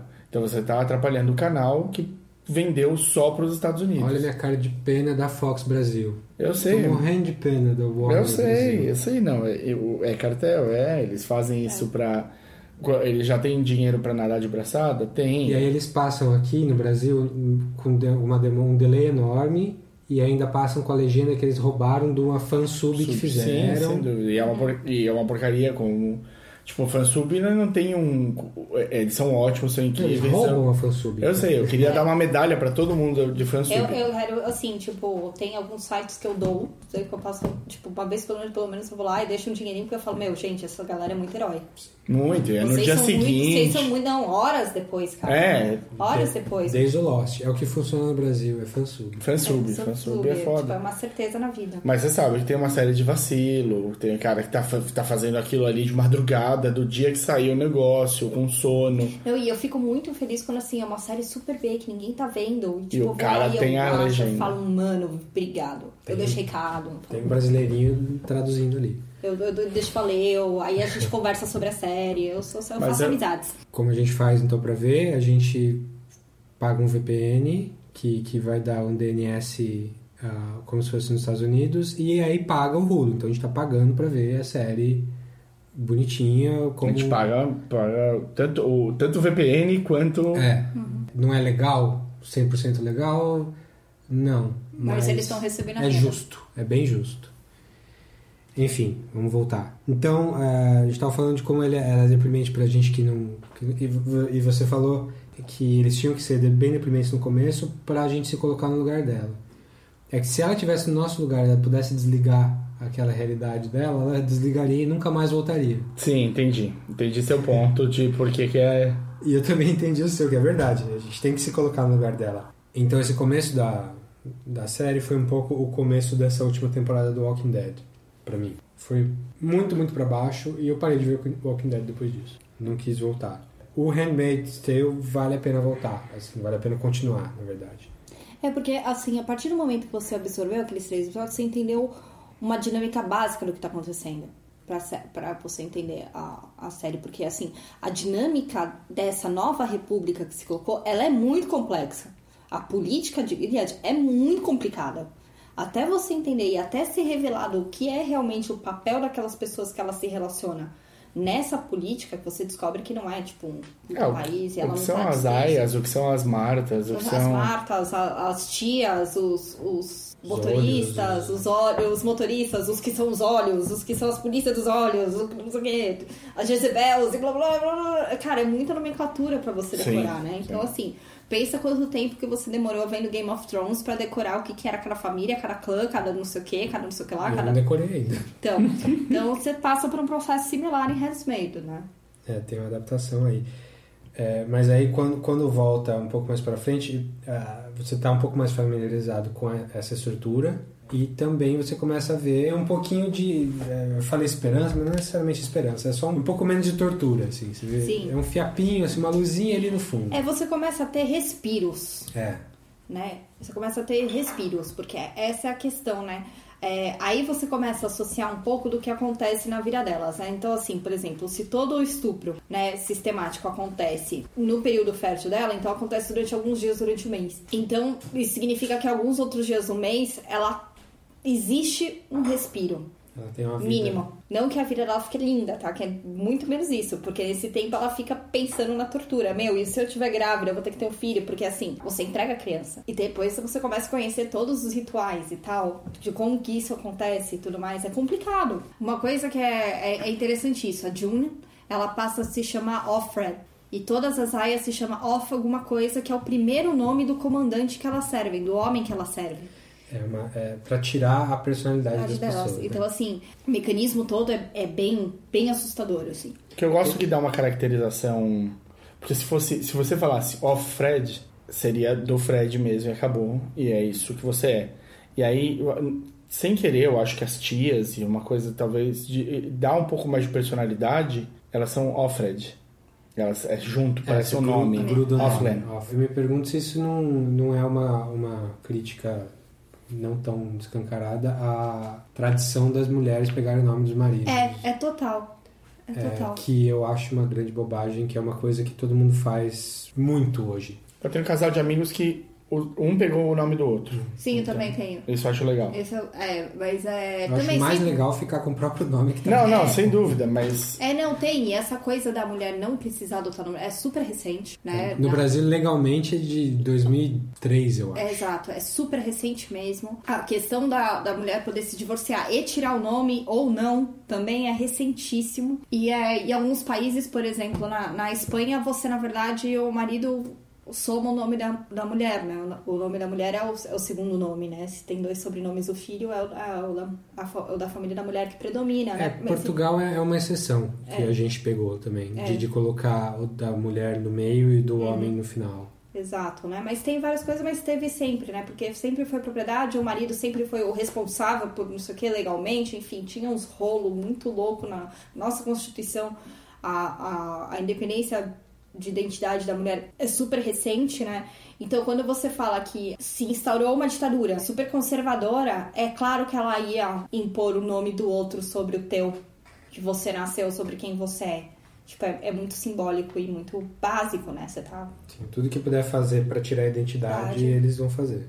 né? É a mesma roupa, é o mesmo, mesmo tipo de quarto, é a mesma, capac... eh, mesma ideia de nome, os mesmos horários, o mesmo. Eu acho que essa parte social da coisa, os, a relação entre as pessoas, as novas diretrizes soci- sociais que, que, a, que a série coloca, é super legal. Muito bem feito. o muito- world building da série. É, nesse, nessa parte social, o world building é muito interessante. O livro, como eu li, não posso dizer, mas pela série, pelo menos, o world building político eu já não achei tão, tão, tão bem feito. É uma das coisas que me pegou desde o começo da série. Assim. O ritmo com que as coisas foram, foram sendo colocadas na série não me pareceu. Tipo, eu já vi isso sendo melhor feito em outros lugares. Eu quero, eu quero discutir sobre isso, mas eu acho que Tem a gente spoilers. entra em spoiler. Eu acho que na verdade tá chegando a hora da gente entrar em spoilers, que eu É. acho que a gente já contou o suficiente para as pessoas ficarem se coçando pra assistir. Tá, um paralelo que a gente vai fazer então, que é um paralelo fácil de ser entendido, é com um filme que chama Children of Men, que em português ficou Uma Aventura Muito Louca. Como é que ficou? Não, Uma- um, filhos maluco, da um maluco em Londres. Um Maluco em Luke Londres, né? Os Filhos da Esperança. É Ou aquele invasão em. Londres com o Clive Owen. Não, não, é Jared Butler, né? É Jared Butler. Eu confundo os dois. É o outro all. mid, mid 2000, assim. É, é outro. Eu confundo os dois loucamente. Mas é um filme do Alfonso Cuarón, que é o cara que depois foi fazer o Gravity. Gravidade. É, e É, foi o, o filme antes dele fazer o Gravity, né? Ele- foi o filme que botou ele numa depressão. Foi, porque ficou- foi um grande flop na época É. que ele foi lançado. Um flop louco. Mas virou cult, né? É Virou cult, ele virou cult, né? E é- é- esse, é- esse, se você vai falar mal da fotografia, eu vou dar na tua orelha. Cara, Tivo Lubeski é o melhor diretor de fotografia em atividade É.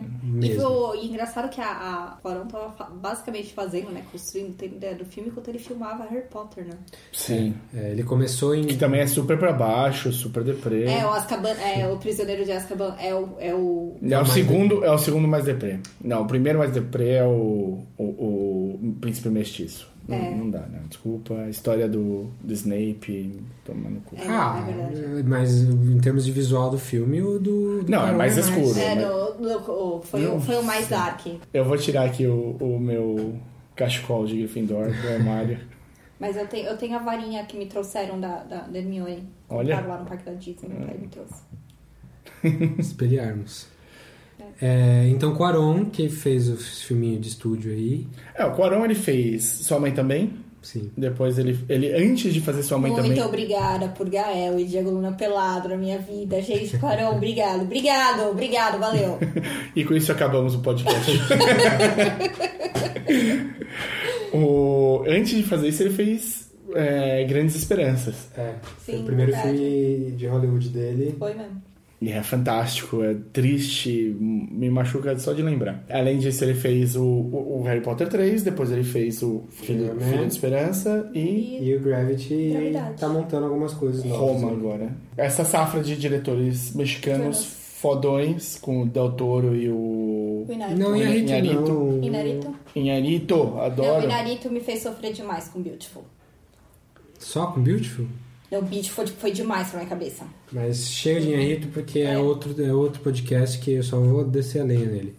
Mas o Quaron é outro Nossa, me chama também. Tô pronto. O, Vamos falar lá. Vamos finalmente chegar no Filho da Sua Esperança, gente. Então- Não rasgue seus cupons. Você que pagou o boleto do podcast. Você tá aí pagando o boleto do podcast, a gente vai chegar no assunto, vai. Tirando pré-spoiler aqui, só uma sinopse rapidinha. É, Pincelada. como Handmaid's Tale, a humanidade fica infértil. Então não dá pra não associar os dois. A humanidade fica estéril, só que a gente pega o bonde no meio do, do, do caminho ali 20 anos depois que isso tudo aconteceu. Em que não nasce mais ninguém. E o mundo tá de ponta cabeça por causa disso.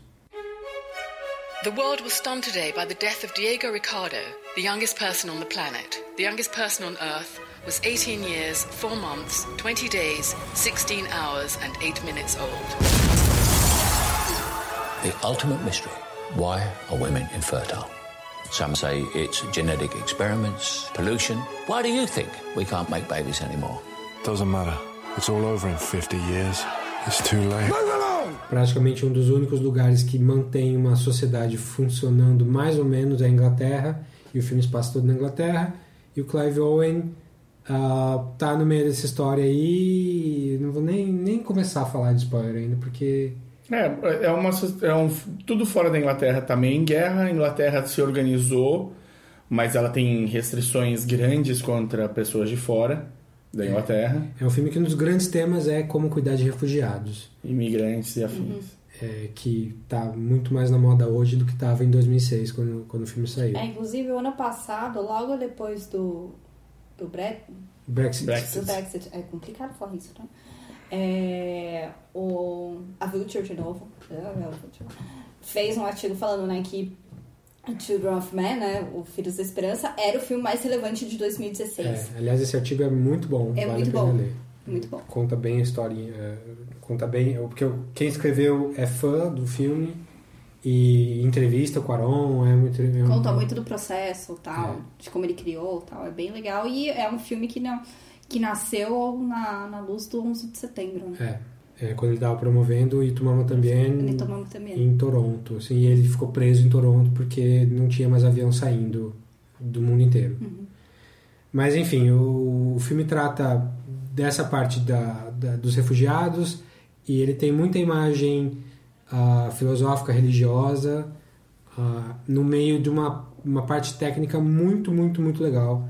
Que tem muito. Tem, tem cenas ali que tem 300 segundos, assim, de um- uma cena só, um take só, super complexo, de gente correndo, explosão, tiroteio. Então é um filme de ação com. É bastante ação. É, e é um filme que. Com sequências lindas de ação. Assim, é, assim, só por esse filme o diretor de fotografia já merecia tudo que ele e ele fez coisas melhores, assim, ele fez coisas não melhores, mas ele fez coisas muito boas também depois, inclusive trabalhando com o maldito do Inharito aí, fazendo o Birdman.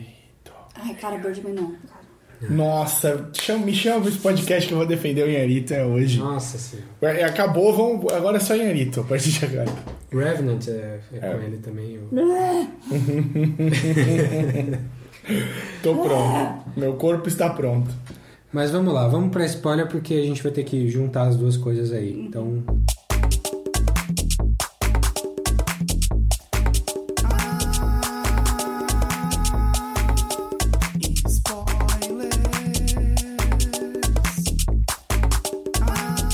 Podemos falar que o Children of Man fala sobre o, o primeiro bebê em 18 anos, que a- a- aparece pra ele como a Vênus de Milo na, na pintura, assim, que a, a- a mulher aparece grávida pra ele no meio, só que é num, no meio de umas vacas ali, num, num celeiro. No celeiro. Então o filme é cheio de, de imagens religiosas aí, ele tem que proteger essa esperança pra humanidade aí. É Kiki o nome dela? Ki. Ki, Ki, né? que então ele passa por ele ter tido um filho que morreu criança no meio dessa pandemia toda aí né, dessa infer- infertilidade que estava intermitente naquela época ainda ele é um cara todo totalmente para baixo e ele meio que se acha durante o filme o filme é o ponto de vista é dele que é um homem E o que, Branco. É, Europeu. e o que me irrita é que, assim, o grande awakening é depois que a esposa dele morre. A ex. A ex. Que a Julianne Moore morre. até então ele só tava junto ali pra- Ele só tava ali, isso. ela tava lá tentando salvar a mina que tava grávida, ela que tava vendo no rolo lá e Não, a Juliane. Moore, a Juliane Moore tava muito mais decidida desde o Então, começo. exato. Ela tava muito mais engajada no movimento, na questão da salvação da humanidade, e aí ele herdou a coisa, e aí ele teve o. ele não sabia também É, ele não né? sabia, mas ele teve. Aí, mas o que me irrita é isso, né? Aquele velho coisa, matou a mulher pra ele ter o awakening, né? O grande plot do Mad Men, né? Do, do Mad Men, do Mad Men, no Mad Max. Mad Max. Mad Max. É, Então, assim, é. Então. Que é o Julianne Moore, porra. É, é o plot do. que a gente falou no episódio passado do Nolan também, né? Sempre tem uma mulher morta, uma mulher que vai morrer. É só quando a mulher morre que as coisas começam a acontecer. Sim, então é o meu grande problema. Então é um filme que tira um pouco o papel, o protagonismo da mulher. E nesse filme, especificamente, que é o, o que tem que ser protegido ali, é a vida da, do bebê que está na barriga da mulher. Uhum. Então, ao invés, que poderia ter sido um filme do ponto de vista da prostituta que apareceu grávida de repente, podia ser um filme só sobre isso e que ela passa, tem algum cara que tá protegendo ela, podia ser o mesmo plot. Que ela assim. precisa correr atrás de proteção e tal, não sei o quê, porque na verdade o que, que acontece? Quando você inverte, você dá a impressão que a mulher estava totalmente conformada na situação que ela estava. Como, Quem, aqui? como- a Juliane? A, a Julia. Aqui. Não, é aqui, né? Se não, se não aparecesse ninguém pra salvá-la. Pra ela tava bom. Ela tava- Ah, é. sabia que ela tava fodida. Não é, mas assim, se não aparecesse um homem branco hétero para, meu, correr e tal, não sei o que, e ah, tiro, porrada, bomba, não sei o que, Berro. Você É, esqueceu? Você falou tiro? ela ia falar assim, meu, tipo, tá, tô fodida, mas, né? Fazer o quê, né? A vida. Fazer o quê? Não é sou a vida. incapaz de fazer, sou incapaz de fazer alguma coisa. Vou ficar aqui na manjedora. E é, e é justamente o contrário, né? Cientificamente, né? Os instintos de sobrevivência da mulher são absurdamente muito mais aflorados e muito mais agressivos e muito mais qua- se equiparam a superpoderes Principalmente quando estão fisicamente grávidas. quando estão grávidas quando a criança a, a Tá em criança risco. tá em risco nasceu Sim, né então sim. assim é uma coisa que vai depõe até contra a própria natureza Sim. Então é, mamífera ela, ela é indefesa, ela não é muito inteligente e, é- e ela precisa do músculo e do cérebro do, do, do Clive Do Owen. Theo.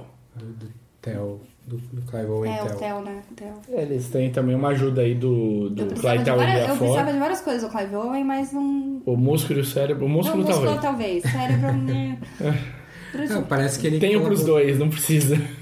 Parece que ele colaborou bastante no roteiro desse filme, então Uhum. dá um crédito pro cérebro dele aí, velho. É, Puxou a sardinha. Mas é, esse filme tem. Eu acho, sinceramente, é, é top 3 filmes dos anos 2000. Assim. Tem muita gente que acha que é o melhor. Eu acho que tá bem, bem perto disso mesmo. Porque ele tem muito mais do que a superfície aparenta. Assim. Ele é um filme tecnicamente impecável, absurdo, cheio de coisas super legais. Mas ele também tem muito detalhezinho escondido quando você vai vendo mais vezes. é, de como a informação é dada pra gente, que é sempre através de um recorte de jornal que você passa rapidinho. Cada, cada frame do, do, do filme tem alguma coisa importante ali que, se você parar para analisar, você vai saber um pouquinho mais do, do, do que está acontecendo no mundo. E nesse sentido eu acho que ele é melhor que o Handmaid's Tale, que o Handmaid's falhou um pouquinho, que é ah, dar um senso maior do que está acontecendo no mundo. Por um Esse é, lado, um ponto, isso é interessante porque, assim, por exemplo, é, é uma coisa que, assim, me segurou pra, pra próxima temporada. Como, caralho, eles foram parar ali? Que diabo é, foi essa guerra? Como que foi esse golpe? Deus amado, por que Deus? Co- Como falhamos? Né? Você fica no, num desespero ali pra entender como é que a gente, como é que a humanidade falhou totalmente pra isso ter acontecido, né? É, Então, a- é, essa uma das coisas que aparece no terceiro episódio, inclusive, que foi uma das coisas que me incomodou um pouco e que a, a Yaskara não, não entendeu, porque aquilo que você falou, ela via isso acontecendo e eu nunca vi, foi quando elas são maltratadas no café. Elas, Ah. no, no flash, isso no flashback, No flashback. da- das duas estão correndo, É, elas param no café. E é quando começa, né? É, a primeira, é o primeiro impacto que ela tem do, do É. começo da, do, da mudança. da mudança, né? Não que eu começo, eu só acho que, meu, porra, mais um babaca na vida. Então, É, não, mas eu o cartão não passa, né? Se elas tivessem Esse, é o, esse é. É. o negócio. O cara é um babaca escroto. Se elas E- tivessem essa sua atitude de é só mais um babaca na vida, eu já vi essa história antes, eu tô acostumado com essa merda todo dia de alguém falando merda pra mim, eu ia entender melhor a progressão pro golpe de Estado.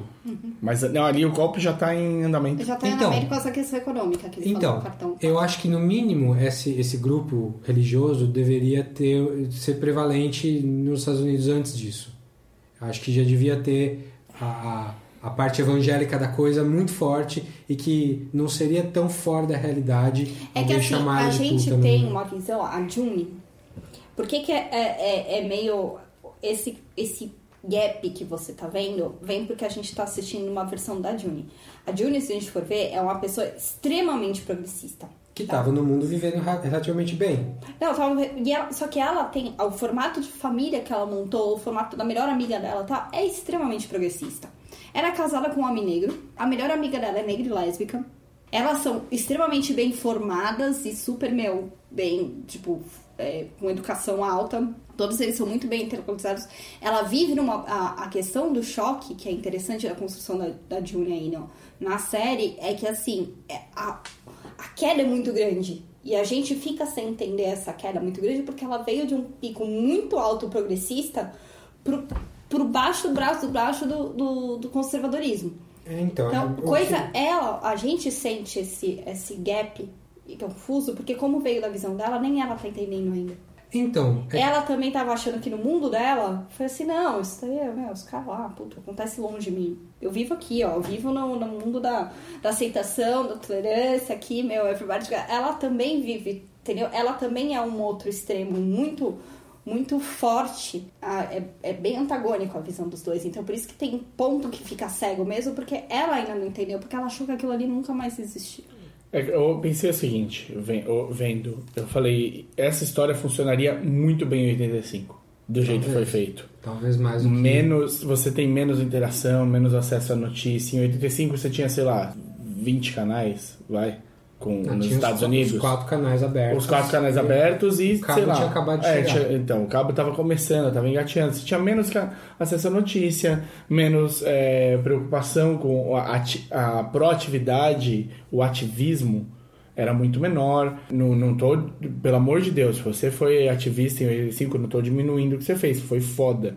Eu tô só, tipo... Não era amplificado. É, você tinha. O, o mundo não era tão conectado. Então, uma coisa que acontece hoje do outro lado do mundo, rapidamente você tem gente falando já sobre, montando teoria e, e o. E, e o caralho, tentando ajudar de alguma maneira, porque você tem gente que, que realmente consegue ajudar, não é só os ativistas de sofá, né? O pessoal que fica no Facebook, no Twitter xingando a mãe. São pessoas que estão. Que conseguem criar um fundo de apoio, que doam, que viajam. Hoje em dia o mundo é muito mais ágil nesse sentido. Em 85, se começasse um movimento religioso numa parte do país que ganhasse força, você ia ler no jornal alguma coisa. Então, aí eu acho que eh, eu acho que não funciona nem para um lado nem para o outro, porque se fosse o caso de, de não ter essa integração que a gente tem hoje e de você não ficar sabendo desse tipo de, de, de preconceito no seu dia a dia, você ia... tiver- eu tô achando que ele- você até saberia, mas você não saberia a força. Você, você podia ter Certo. nada que. que no seu dia a dia tivesse o impacto daqueles caras. Os caras, meu, sei lá, do centro-oeste dos Estados Unidos, você mora em Nova York, o impacto demora pra chegar em você. Certo, não, certo, concordo. É, mas eu acho que é, o outro lado dessa moeda seria faltou uma televisão estatal dando notícia, uma, uma coisa oficial do governo, ó, tomamos aqui e A hora do Brasil. a hora do Brasil que vai dizer o que vai acontecer, ó, agora quem é bom é só quem faz isso e quem não faz isso, que é isso que 1984 tem muito, Muito, muito. que é sobre a doutrinação pela mídia de massa, que no Handmaid's Tale não existe. Você falou do. Bom, vamos, deixa eu primeiro terminar esse assunto, porque pra mim também essa foi a parte que eu menos gostei. E eu achei. São duas coisas que eu achei assim. Eu entendo quando você fala que é, um, um- que é terror e que é uma coisa que te dá muito medo e tudo mais. Eu entendo e corroboro. Falo, sei de onde tá vindo isso. Posso não. Não me afeta diretamente. Felizmente. ou feliz ou infelizmente, né? Eu acho que se tem uma coisa que afeta uma parcela da população que é provavelmente a maior parcela da É, população infelizmente. E, e você não é afetado disso é uma coisa é, é péssimo tipo você não tem nem como se relacionar diretamente com aquilo diminui a- o qu- quanto você pode atuar para transformar aquilo numa coisa melhor. Mas o que eu sinto é assim a parte de violência de controle da série quando eles vão mostrando o controle que a Tia. a, a, a, a The- como é que é o nome? Endowed. Endowed, que tá especialista em papel de megera. Sim. Que, Ah, sim. Aquela, que aquela- tem que ganhar nos dois. nos onde dois ela lugares. apareceu Ela tá concorrendo ao ao Emmy com os dois papéis. Com os dois papéis, nesse e no The No Leftovers. Pra- como, como a Ah, parte com uma parte. é, no Leftovers como, como guest star e nesse como coadjuvante. A terceira. Tanto é que eu dei um grito, né? Quando ela apareceu, berro, né? Eu falei, amiga! Você foi parar aí? E o que mais ela fez? Tinha alguma outra coisa que ela tava fazendo? Não sei, eu, sei agora esses dois lembro. só. Mas ela é bem boa. Ela apareceu em alguma outra coisa. Sim, verdade. teve alguma outra série Você não vai confundir ela com a character actress Margot Martindale, né?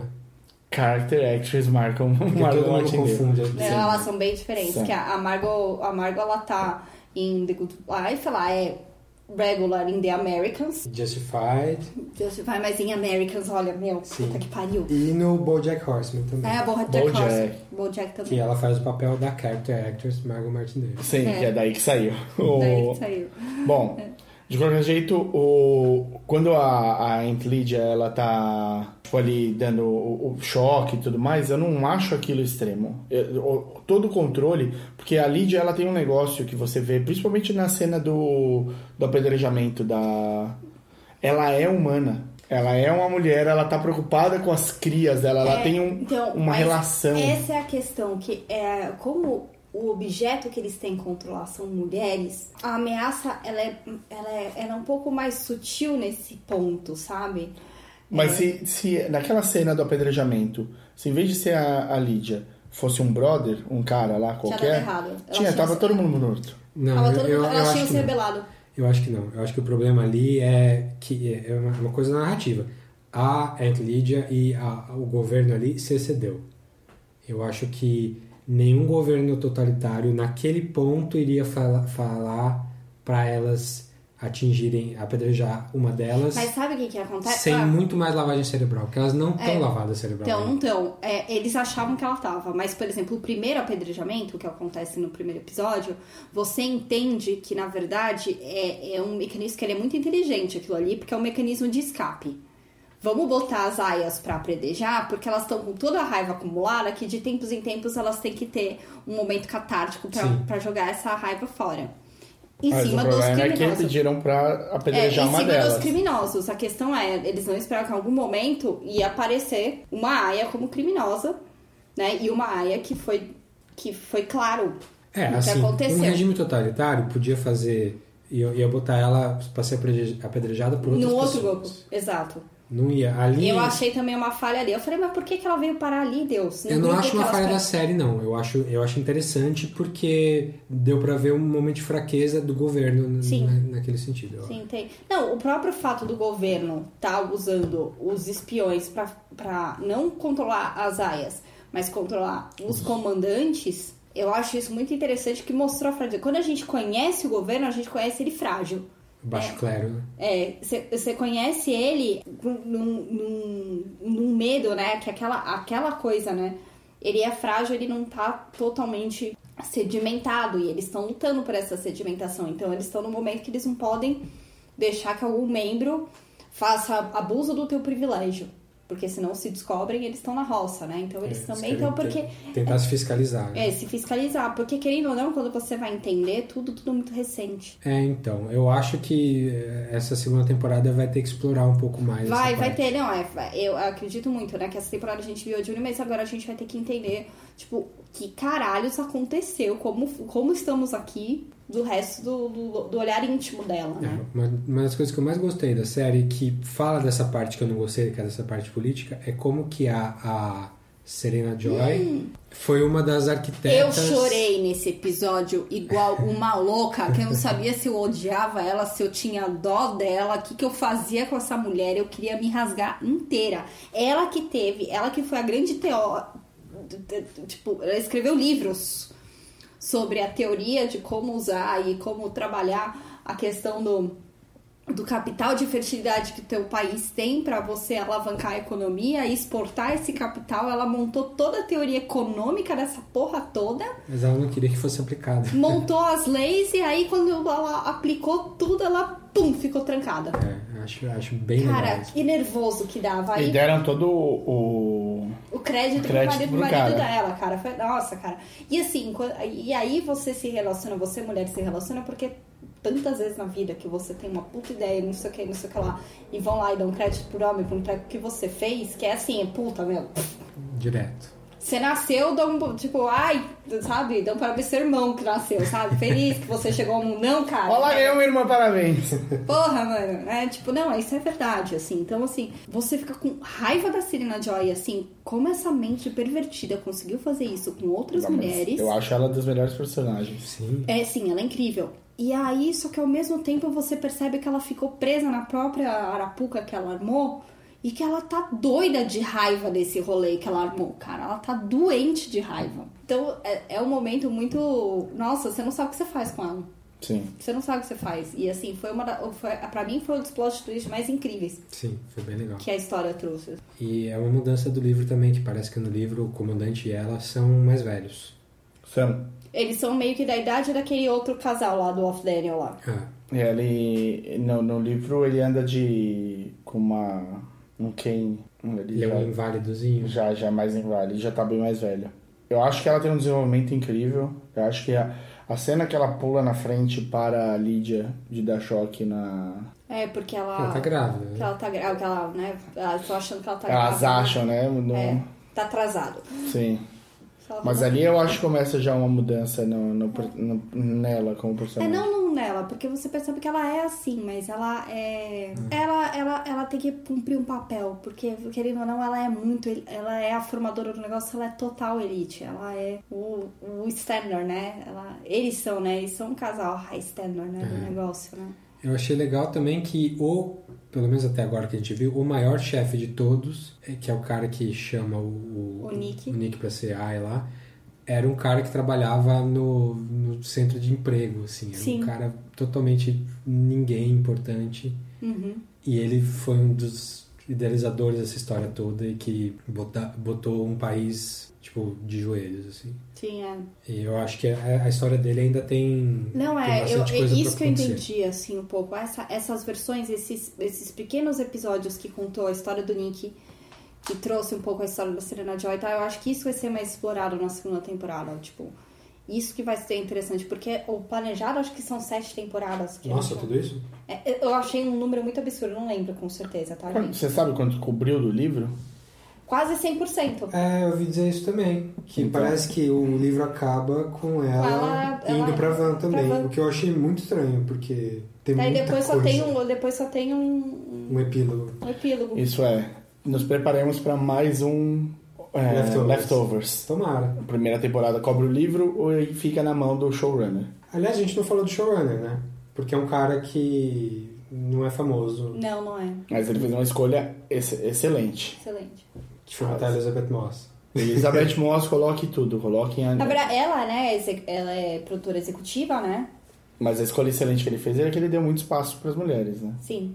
É, Ela é a produtora executiva, é ela que, que mapeou, eu acho que foi ela que comprou os direitos e tal, e ela tem os direitos de uma outra, um outro negócio aí também. Ela não dá ponto sem nó. ela né? não dá, ela é muito boa. É Até assim, hoje eu não vi nada dela que seja ruim. Então é Top of the Lake. Top of the Lake é bom, E a não, segunda não acabei ainda. A segunda temporada está incrível. Top Eu of vi the um Lake. pouco mais da metade da primeira só. Não, Top of the Lake, a segunda temporada é de arrancar os cabelos. Assistam. Meu, Mas o The One I Love, a gente já falou, eu adoro. O Queen of Earth, que eu nunca falei, mas é um filmaço também com ela. Uhum. E o Mad Men. Mano, mano, então. Tá. É, então, é, ela comprou os direitos, ela tem os direitos, não lembro qual outro negócio também, mas ela, ela foi muito feliz em, em- em trazer. O Rulo foi. Acertou. Acertou demais, assim, na. São 10 episódios, 8 diretoras. E diretores. Ah, vários são, dois episódios acho que são da Flória Sigismund, que é uma diretora de videoclipe bem conhecida, Uhum. dos anos 90, anos 2000. Tá naquela caixa dos diretores lá, que tem o Legal, Spike legal. Ela é bem boa. Mas tem mais gente muito boa também.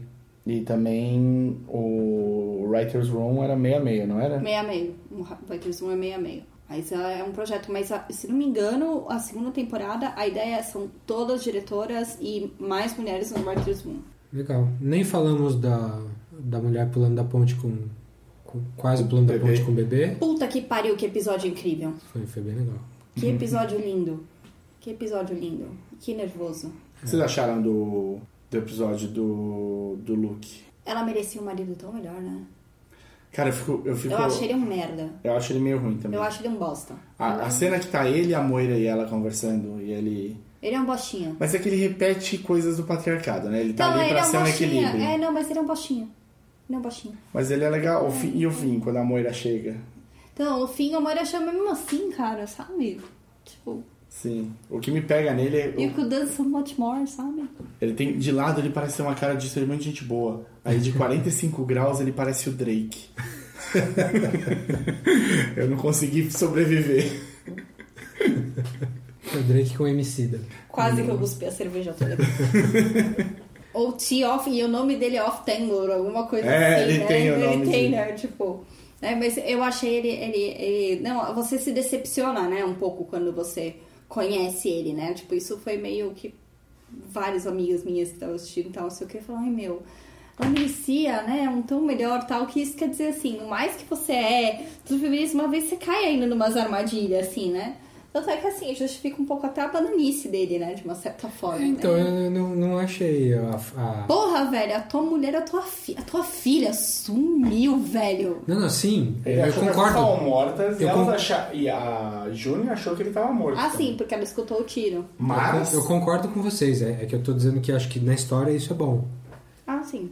Eu acho que ele. Se ele fosse um Clive Owen do. do, do Esse Children- super-herói, né? Children of Man, ne- nesse, fi- nessa série.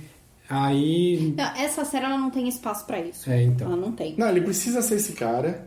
E o mais legal é. Quem vai atrás e descobre ele é ela. Não é o inverso. Exato. Isso é bom. Quer dizer, peraí, não. É, São os mexicanos. os mas- mexicanos, porque ele conseguiu fugir pro Canadá e, o- e o governo americano, true de raiz, tá organizando pra, pra ir O buscar. governo de raiz, o governo da rua, O governo do- moleque. Moleque. tá organizando pra resgatar e aí manda uma mensagem via México pra, pra- então não é que não é que ela achou ele é que o, o- a resistência Sim. conseguiu contratar os dois É, eu imagino que a segunda temporada vá ter mais espaço pra isso. e agora por que que ela largou aquele monte de carta por que que ela dormiu em cima daquele monte de carta espalhado ao invés de guardar direitinho rapidinho Pois é, né? Eu tô, tô confusa. Tudo bem, foi puxado, mas, né, tô confusa. não precisava tanto né, Né, não precisava. guarda guarda a carta bem cuidadinho que é importante e, e vai parece que vai ser um ponto importante da segunda temporada Vai. né Que aquilo é um potencial de vai dar merda. Eu sempre fico muito preocupada quando o personagem tá fazendo tudo certinho, aí ele tem um descuido e eu falo, mano, você vai se fuder por causa disso. Ah, eu, tenho- eu esqueci de dizer, mas eu tenho um outro problema também. Hum. Eu, assim, o episódio que eles começam a mostrar. Fala, homem cis branco, que problema você tem com a série feminista mais? É, o- no momento que eles começam a mostrar o, a subida do, dessa nova coisa, eu achei meio fraco. eu Achei. Nova eu acho- coisa, governo? Ah, esse novo governo, esse novo jeito de, de lidar e tal com a, com a situação. Eu É achei golpe, foi golpe, fala que o foi golpe, o golpe. É, ele eu achei meio fraco porque foi muito uma sequência de coisas e eles pareciam muito perdidos o tempo todo. E eu acho que hoje em dia a gente teria mais acesso a essa informação, mais organização para lutar. Gostei que mostrou ainda assim elas no na, na, no- na manifestação. A gente está tão acostumado, mas ainda assim acho que faltou bomba de gás lacrimogêneo, faltou Mas é, é um pouco pra, pra falar o que, que eu falei. Elas estavam num mundinho tão progressista delas, tão na bolinha delas, né? Uhum. Tão, tipo, já apartado, né? Do negócio, né? Que pra, a, gente tá vendo da visão delas que nem elas estão conseguindo montar. Mas você não acha que, tipo, no Facebook ia tá rolando um monte de, de post, no Twitter, o WhatsApp ia estar comendo solto? Ou... A gente consegue mesmo assim se fechar em bolhas, né? Sim. Se você for pensar na questão do algoritmo do Facebook, que no fim das contas começa a mostrar só posts de Ou que pessoas que, concordam. pensam como você, tal, etc. É muito fácil você se fechar numa bolha mesmo nos dias de hoje. Mas assim, ó, pensa, pensa o seguinte, você é progressista, progressista, você tá vendo um mundo melhor, você tá começando a ter mais espaço, as coisas estão mudando, aí o, de repente cortam o seu acesso ao teu dinheiro. E aí você, porra, cagou. Aí, tipo, sei lá, dia seguinte, semana, um mês, tipo, um- você já tá sem dinheiro. Eu não consigo imaginar como é que você tá vivendo. Te mandam embora do trabalho. Tipo, todas as mulheres, todas vocês fora. Primeiro assim, isso quebraria Não, isso quebraria porque uma eu, galera. eu, eu- eu fiquei imaginando assim, quando corta o acesso ao dinheiro, sem propor um novo tipo de sociedade, a- a- como é que você estaria vivo? Você não divide a parada toda com a Yaskara? Ai, não, eu, eu já estaria ferrado, não.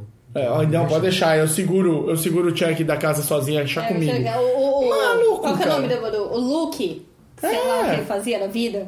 Acabou, acabou. Você tem de lidar com uma casa inteira que antes passava assim, tipo, É ruim pra todo mundo, não só pras mulheres. É, né? você passava por baixo da, da cordinha ali no sufoco, de repente eles baixam mais a cordinha. Como é que você passa? É que assim, o, o, o que move tudo isso é a tal da infertilidade. E isso eu acho que é uma coisa que moveria a sociedade radicalmente no mundo inteiro. Tanto que o Tirou Man é sobre isso e funciona bem. Eu concordo com você que o jeito que aparece na série devia ser melhor. Melhor explorado em vários sentidos. Começa mostrando infertilidade. Porque Mas- elas já vivem num mundo que, é, que tá, essa infertilidade é maior. Eu acho que dá, né, acho que nas próximas temporadas dá pra explorar isso É a, a retroativamente. pauta, né? Porque a gente só tá vendo o fragmento da June, né? Vamos ver qual que é a, a, a- a cena macro mesmo. né? É, não, isso é uma coisa muito legal que eu sei que é uma diferença da série com o livro. O livro é meio que uma história que a June tá contando. A June tem lá o jeito que, ela, que as coisas estão acontecendo e tal. Então você tem muito menos acesso às outras off-somethings. Uhum. Eu que sou fã da Rory Gilmore, é, adorei ver a Alex Bledel tá- sendo, tá bem, tá sendo bem. uma ativista, sendo tipo. Tá bem, ela, tá bem. eu Adorei. eu- Dei mais papel, papéis pra ela, poxa, ela não é de todo mal. O final dela é bem chocante, a parte da mutilação genital. Sim. É. E a gente no final não sabe o que aconteceu com ela de Não verdade. sabe, não sabe, não. Melhor ideia. O, assim como a gente não sabe onde vai estar a, a Fred daqui a, a partir de agora também. Exato. Eu tenho um outro, um outro pepino que eu tenho, é o Max Minghella, o Nick, porque ele só fez papel de cara obnoxious. Tipo, ele é um pentelho em todo o filme que ele fez. Então, pra mim, é muito difícil criar uma empatia inicial com ele, assim. Eu quero que ele sofra. É, eu não, não conheci, assim, eu já vi a cara dele em algum Eu lugar, também, eu só eu... conheci a cara dele em algum lugar, aí depois, metade do momento, eu fiquei gato, gato, gato, gato. E isso é uma coisa treta, hein? gato. Pra pensar, porque ela, o- depois... Porque a primeira vez que você olha que ela vê ele, né? Eles estão flert... ele já tá flertando com ela, Sim. Né? Então assim, você fica naquele hum, gato, gato, gato, gato. A história dele tem bastante potencial. Não, aí. tem, tem bastante potencial, mas aí ela vai lá, entra no quarto dele e você, yes, ela fez alguma coisa que ela tem vontade, Deus, vai, amiga. Não, Entendeu? e- então, e pra mim, onde pega um pouco, ela começa a gostar um pouco dele. É que assim, na situação toda que você tá, né, meu filho? Não, ela acha que o, ela acha que o marido dela morreu. Sim. E ela, e mesmo com o marido vivo. Mesmo com o marido Mesmo vivo, com o marido cara, vivo. situação, ela, é- a, a Julia é muito pragmática. Sim. E o, É o único jeito de sobreviver. É, e ela, e ela, ela como- tem uma das cenas ela olhando pra ele, querendo gravar o corpo dele enquanto Uhum. ele dorme e tal. E eu falei, ih, rapaz. Se o Luke estiver vivo, e acho que no episódio Você seguinte é achava sobre o que Luke. ele tava vivo? Não, eu só pensei que ia dar merda, assim. Eu falei, "Ih, isso vai dar É, merda. não, porque é, é, eu acho que essa série vai lidar de uma maneira diferente do jeito que lidou com o caso inicial lá de The Walking Dead, da, da Laurie, Laurie com, com o Shane. Shane. Ah, ah. Por quê? É, porque não, porque a partir do meu princípio eu achava que você morreu lá, você já tava em coma, aí teve invasão zumbi, achei que você morreu, eu tava aí pegando seu melhor amigo, né? Aí tem aquela cena ridícula lá dos dois se pegando no mato, quando eles vão do mato, pá, chegou uma Ido, né? Tipo, primeiro. Ricão, velho! Tá E aí, velho, tudo bom? Aquele, aquela situação, né? Aquela situação de Torta de climão. Torta de climão monstra, né? Aí depois ela aparece grávida, pá, não sei o quê. É toda aquela, meu. Né? Então eu acho que. Não, Handsman vai passar para um outro. É, é uma questão muito mais circunstancial ali. Ela precisa saber que ela ainda tem sentimentos e aí ela tem uma conexão emocional ali totalmente da circunstância.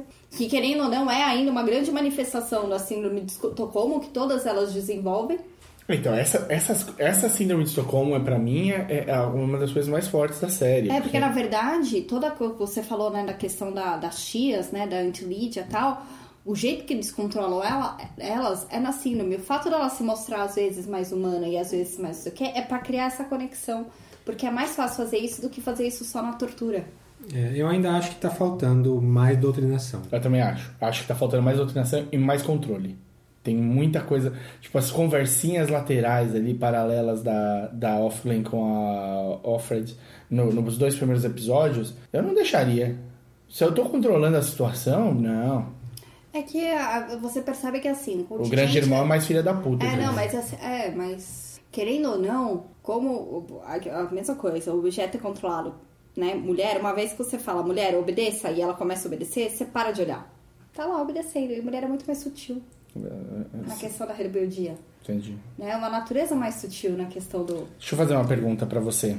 É uma, é uma sociedade bosta. É, as Martas estão na merda. Tão super na merda. As Jezebels também não são muito mais felizes. Tão mais na merda totalmente.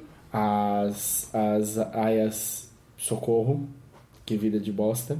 As esposas estão um pouco melhor, mas vê lá, porque elas tendem a assistir o marido fazendo sexo com outra. Não, mas foi o que o, que, o diálogo da, da, da Serena com a mulher do Daniel, né? Quando a, a Janine tentou se jogar na ponte, né? Ela falou assim, pô, mas seu marido de novo tava prometendo o mundo fundo pra Aya, tal, não sei o que. Ela falou assim, e você acha que o seu parou de levar a, a, a toalha pro motel? É, e exatamente, tipo, o, o quanto que isso daí, eu, tipo, o cara leva ela pra, pro, pro, pro bordel, o cara chama ela pra jogar Scrabble, e, e isso caracteriza uma vida de bosta também. É. É uma escravidão. É, é- uma aliás, escravidão, e a assim- gente não falou, mas Então- um dos grandes análogos dessa série toda é, é como a situação dos escravos desde sempre. né? Uhum. Que você tem que às vezes se conformar, que você tem os traidores do movimento, que tem, tem tudo isso que, tá, que a gente está falando para a mulher também tem para escravidão. Uhum. E o que você. Aí eu te, a minha pergunta é: você acha que as tias elas não têm um desejo de que, quebrar essa sociedade também? Por mais que a- a- talvez a posição delas seja menos pior de todas nesse caso? A gente não sabe se é menos pior porque a gente viu pouco delas, né? Sim. A, pri- a priori, a priori. A priori, né? A Neste priori é momento- pouco, né? Me parece que elas são, tipo, sei lá, eram professores de escola, era gente que não tinha nada de, de muito importante para a vida. Sim. E aí deram todo Era esse uma, po- poder. uma posição de poder também. Eu, eu li isso e tal. Tem, tem disso, né? E tem a questão aí, né? Elas são meio que a, a representação, não pura e simples, né? Tal, mas elas são quase uma metáfora do que a gente fala da mulher machista, né? Sim. Que existe, né? Que é o Uncle Tom né, na escravidão. Que é um pouco Que é o um- que ela tenta forçar nelas, né? É. Tipo, aquela coisa delas apontarem e dizer que a culpa foi da, da mulher e tal. Exato. Né? Então tem, é, tem isso, né? O, todo o centro de treinamento, né? O, o Red Center, né? Elas falam, né? Eu fui pro Red Center e tal, e ela tava lá. Tem um pouco disso, né? Tem a parte muito que revela um pouco, porque assim, toda mulher cresceu com alguma mãe, vó, tia, bisavó, whatever, alguma figura Feminina. feminina mais velha que te repreendeu de alguma maneira. Sim. Ela é, ela é essa figura. Então, assim, é, é um, por isso que eu falo controle do Handsman Tale.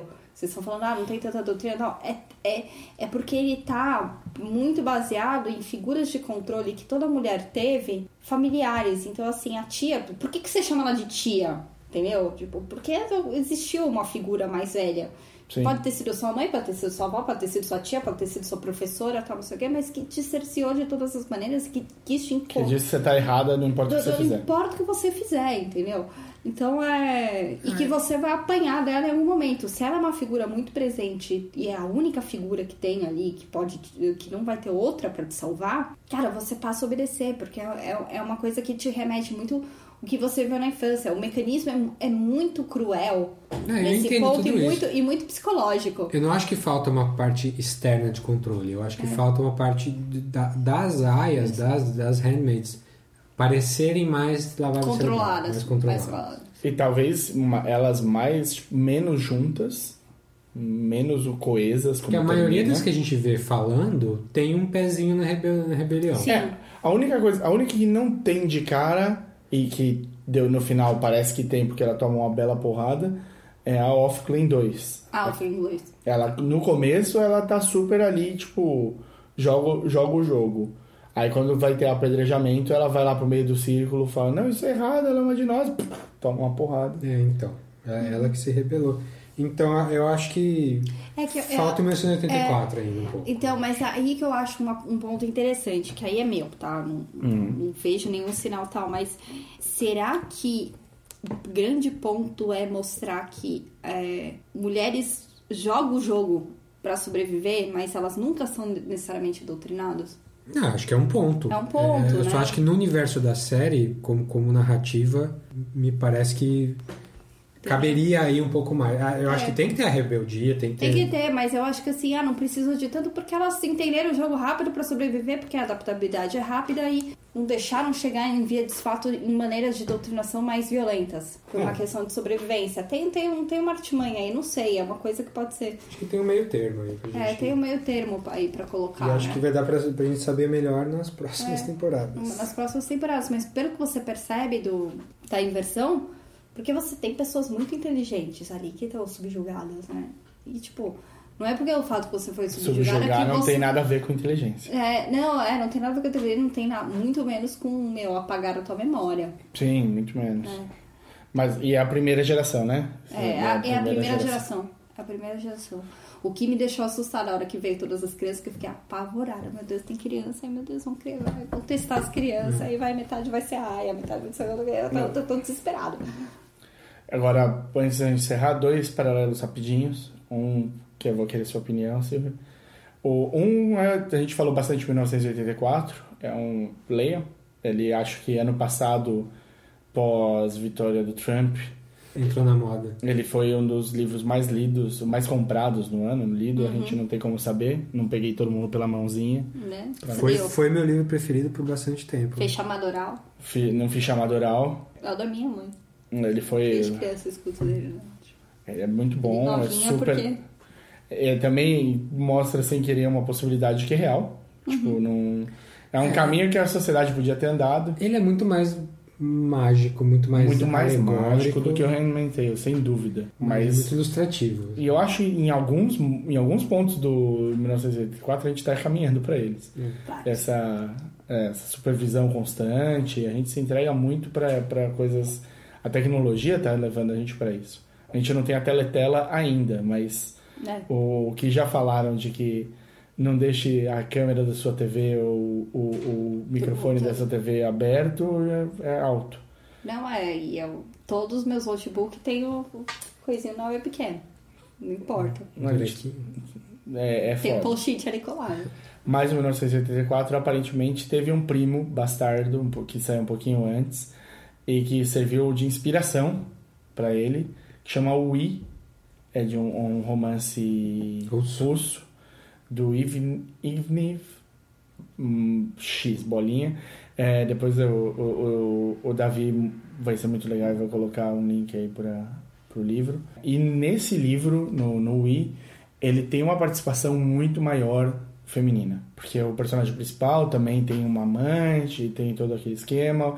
Eles não têm a teletela, mas eles têm. Todos os prédios são inteiros de vidro. Então todo mundo vê o que todo mundo tá fazendo. Tem espiões que ficam mantendo isso em, sob controle. E ele descobre uma menina. Eles têm nome que é um- uma letra e três números. Descobre uma menina aí, 330, acho. Ela tá, participa da resistência. E ela é a força motora da coisa toda. Tem então uma, uma coisa mais. Ela pega um homem que é meio pasmão, descobre que ele tem algum potencial para ser menos pasmão e vai desenvolver isso nele. A outra coisa que eu queria falar é: esse livro é de 85. O. Handmaid's Tale. O, Hand, o Handmaid's Tale.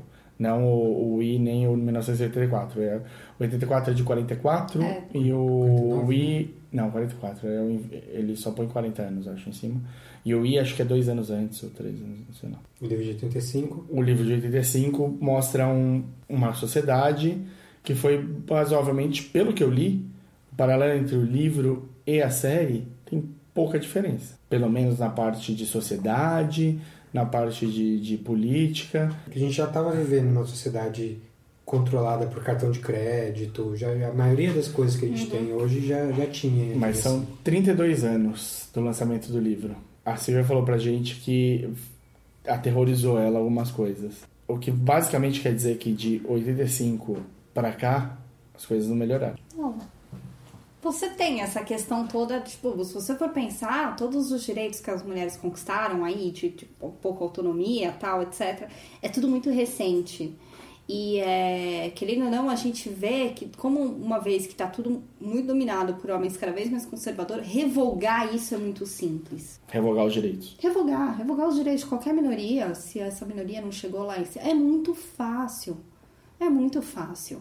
O jeito que a gente trata refugiado é, É. é uma dessas coisas. Né? É, então, a, tipo, a, a revogação das coisas, a gente sabe que tudo é muito. Tipo, a gente vive na ameaça que tudo é intermitente. Então, assim, ah, ah, sei lá. Aborto agora, em qualquer circunstância, é legal. Troca o presidente, não, não é. Volta. Entendeu? É, não, agora todo mundo vota. Agora você não é mais propriedade do seu marido, agora você é um ser humano sozinho, né? Você tem seu é CPF cidadão. próprio, né? Você tem, porque você vai construir uma própria riqueza. Fala, né, né. Essa, a gente tá sempre na beira, a gente tá sempre vivendo um. um- É, a gente nunca tá vivendo o ótimo. A gente tá vivendo o razoável, o razoável pode virar ruim muito rápido. Né? Então é por isso que ela, ela é tão aterrorizante desse ponto. Então, assim, o cara virar assim, porque assim, querendo ou não, você vive numa sociedade que você fala assim, não, quer saber, não quero casar, tal, não sei o que. Aí você vai pra um jantar de família, aí aquela tua tia vai falar assim, mas poxa, você tá com 33 anos e você ainda não casou? Você vê que o pensamento ainda tá ali. E os namorados? E os namorados? Não, mas tem algumas coisas que só a gente nunca mais vai ver, por exemplo, nazista marchando na rua. Eita. Eita. É, então Entendeu? acho que a gente não tá salvo de nada. É, então, sabe? Então, assim, ao mesmo tempo que o, o mundo é grande, a extensão do mundo é grande, então, assim, ao mesmo tempo que, meu, aqui estamos vivendo, aqui no Brasil, uma situação um pouco melhor, tá? Nos Estados Unidos, em alguns cantos melhor, aí na Suécia, blá blá blá, um pouco mais avançada, a gente ainda tá tendo a questão da mutilação é, genital lá na África e no- nos países islâmicos e pro Oriente, para E nas a séries. rodo, né? A, a questão de, cara, bater em mulher, tipo, não, não envolve classe, classe social, Uhum. não envolve privilégio, À vontade. nada, entendeu? Então, assim, a gente sabe que... Na Índia, se você não faz isso, o teu amigo nem vai muito com a tua cara. Exato. Então, é... é, é então Me lembrou uma percebe- piada do Louis. Que ele fala que se. O Louis fala que se você matar. é, se matar fosse legal, se você conhecesse alguém que nunca matou, você ia achar esse cara estranho. Com certeza. Com certeza. Então é, é mais ou menos por aí. Então, assim, é tão fácil que assim, você percebe que é só alguém instalar o dedo e revogar um monte de direito que você conquistou que você volta pra estaca assim, em questão de meia hora. Mas, mas você acha que essa revogação é, é, é- é tão fácil pra, pra revogar os direitos femininos quanto qualquer direito? Não estamos todo mundo no mesmo balaio? Nesse caso? Nesse caso específico. Aí você Esse está colocando, específico, é. você tá colocando uma pergunta impossível, né? É. Que é- Mas assim, é, é, pega, pega os atuais governos que a gente tá vivendo. A história do aborto é verdade. Agora estão passando uma lei agora que não tem mais essa, essa de aborto. Mesmo quando põe em risco a vida da mulher? É. Parece que. então, Não, se você falar que você foi estuprada, que já é um problema, você foi estuprada, aí você chega lá, todo mundo duvida de você, mas o que você fez, você fala, sei lá. Juiz duvida de você. Juiz duvida de Mas você. que roupa blá, você blá, blá, tava blá, blá. usando? Então, tem todo Aonde você tava processo. andando pra É, ser estuprando? Tá, não sei o quê. Agora, se ninguém acreditar em você, você é condenada por crime hediondo. Porque você difamou o brother. Você fez ele passar pela humilha- humilhação de ser acusado de estupro. Olha que legal. Então, olha a perversão. Então, assim, é muito. É, sabe, tipo, é só uma mente pervertida que precisa e mais meia dúzia pra, pra, pra, pra concordar. Abre o Facebook você acha essa meia dúzia. Ah, essa meia dúzia. Na verdade, assim, a tipo, história do país recente, nos último, no último ano, no último exatamente. ano, entendeu? Tipo, O ah, golpe faz um ano. golpe faz um ano, tá aí, cara. Parabéns, golpe. Parabéns, Gol. A sequência, a sequência de, de fatos é ah, quantos direitos foram tirados nos últimos meses. Uhum. Com- e, e aí aquela coisa tipo, ah não, isso aqui é muito, muito ruim. Aí não, ele volta atrás. Mas aí o que ele aprova, que, que não é o muito, muito, muito ruim, É ruim. é ruim. É só ruinzinho. Então, assim, a gente que tá, então, você pegar, assim, mulheres, a comunidade LGBT, enfim, a comunidade negra tal, a gente sabe que, tipo, qualquer conquistinha nossa, se o cara lá cismar, e se a gente não tiver representatividade o suficiente e for respeitado, o cara faz assim e fala, ah, foda-se, não sou eu. Sim. E nessa nota, vamos encerrar. Porque o debate poderia ir mais, bem mais longe. É, mas como que a gente vai falar do Handmaid's Tale é, e acabar hum, otimista, né? Não tem como. Elizabeth Moss tá linda, tá ótima, que baita atriz. O Nick é gato. Ah, eu achei legal que ela... Ah, deixa eu falar do Nick um segundo. Ele tem dois papéis que são os, os, os que mais saltam aos olhos. Um, ele é um pentelho no, naquele... Os in- in- internship lá, que é do Owen Wilson com Vince Vaughn. Que eles vão no Google, né? É. Por que, que você sabe disso? Porque eu assisti, obviamente. E ele é um pentelho também no rede social. Ele é um ah, dos... é no rede social, Ele é um dos... É dos. Investidores lá. Eu não sei se ele é investidor, eu acho que ele é um dos caras que programam, se eu não Ele me é engano. programador, eu acho. É. um dos programadores. Ele é o pentelho que já bate de frente com o, o saveirinho, o chaveirinho. Eu ia falar que ela, você falou que ela tá bonita e tal.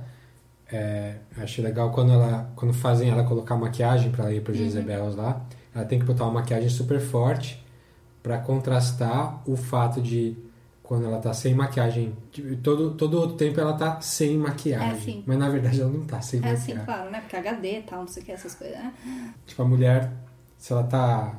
É essa que eu falo, se a mulher tá sem maquiagem, ela tá com cara de doente, ela Uhum. não tá sem maquiagem. Ela tá mal, não, pra TV. Uhum. Bom, é isso aí. Então vejam a série, vale a pena. Vale a É, pena. O começo é difícil. Se você é homem, você não vai perceber um monte de coisa que você devia perceber. É um bom, é um bom puxão de orelha. É. Bom, ótimo. Mas continua, principalmente é, do, do 4 pra frente, a, a coisa, pelo menos pra mim, a coisa engrenou bem. Foi fácil, foi, foi mais, mais interessante de ver. É, vejam Children of Men e 1984 e leiam o livro Universo Indesi- Não, o I. Isso, mas qual que você. Tinha, tinha também, a gente falou de algum outro livro. Bom, leiam o livro de todo. Aliás, o Children of Men também é baseado num livro. Então. a gente leiam, gente, leiam. Leiam, É, leiam, lê. O que leiam. Vocês fazem quando você vai no banheiro, meu Deus do céu. Sai do Facebook. Então é isso aí. É, vamos para falar com a gente de novo. podcastcatchingup@gmail.com, facebook.com barra podcastcatchingup. No Twitter eu sou arroba dedonato Arroba o desinformante. Arroba SY Ferrari. e a Silvinha também tá todo mês no podcast no Minascast. E no minasnerds.com.br. Também encontra texto meu. Like lá. na página. Participem, participem. Comentem as coisas. Mano, mais Conversa a atividade. gente. Mais Conver- atividade. Conversa com a gente. gente, gente. A gente gosta de conversar. É isso aí. Até a próxima bom? então. Até, gente. Beijo. He can talk, he can talk, he can talk, he can talk, he can talk, he can talk. I can sing. Ooh, help me, Dr. Zayas. Dr. Zayas, Dr. Zayas. Dr. Zayas, Dr. Zayas. Dr. Zayas, Dr. Zayas. Oh, Dr. Zayas. Dr. Zayas, Dr. Zayas. What's wrong with me? I think you're crazy. Want a second opinion? You're also lazy. Dr. Zayas, Dr. Zayas. Dr. Zayas, Dr. Zayas. Dr. Zayas, Dr. Zayas. Oh, Dr. Zayas. Dr. Zayas, Dr. Zayas. Can I play the piano anymore? Of course you can. Well, I couldn't before.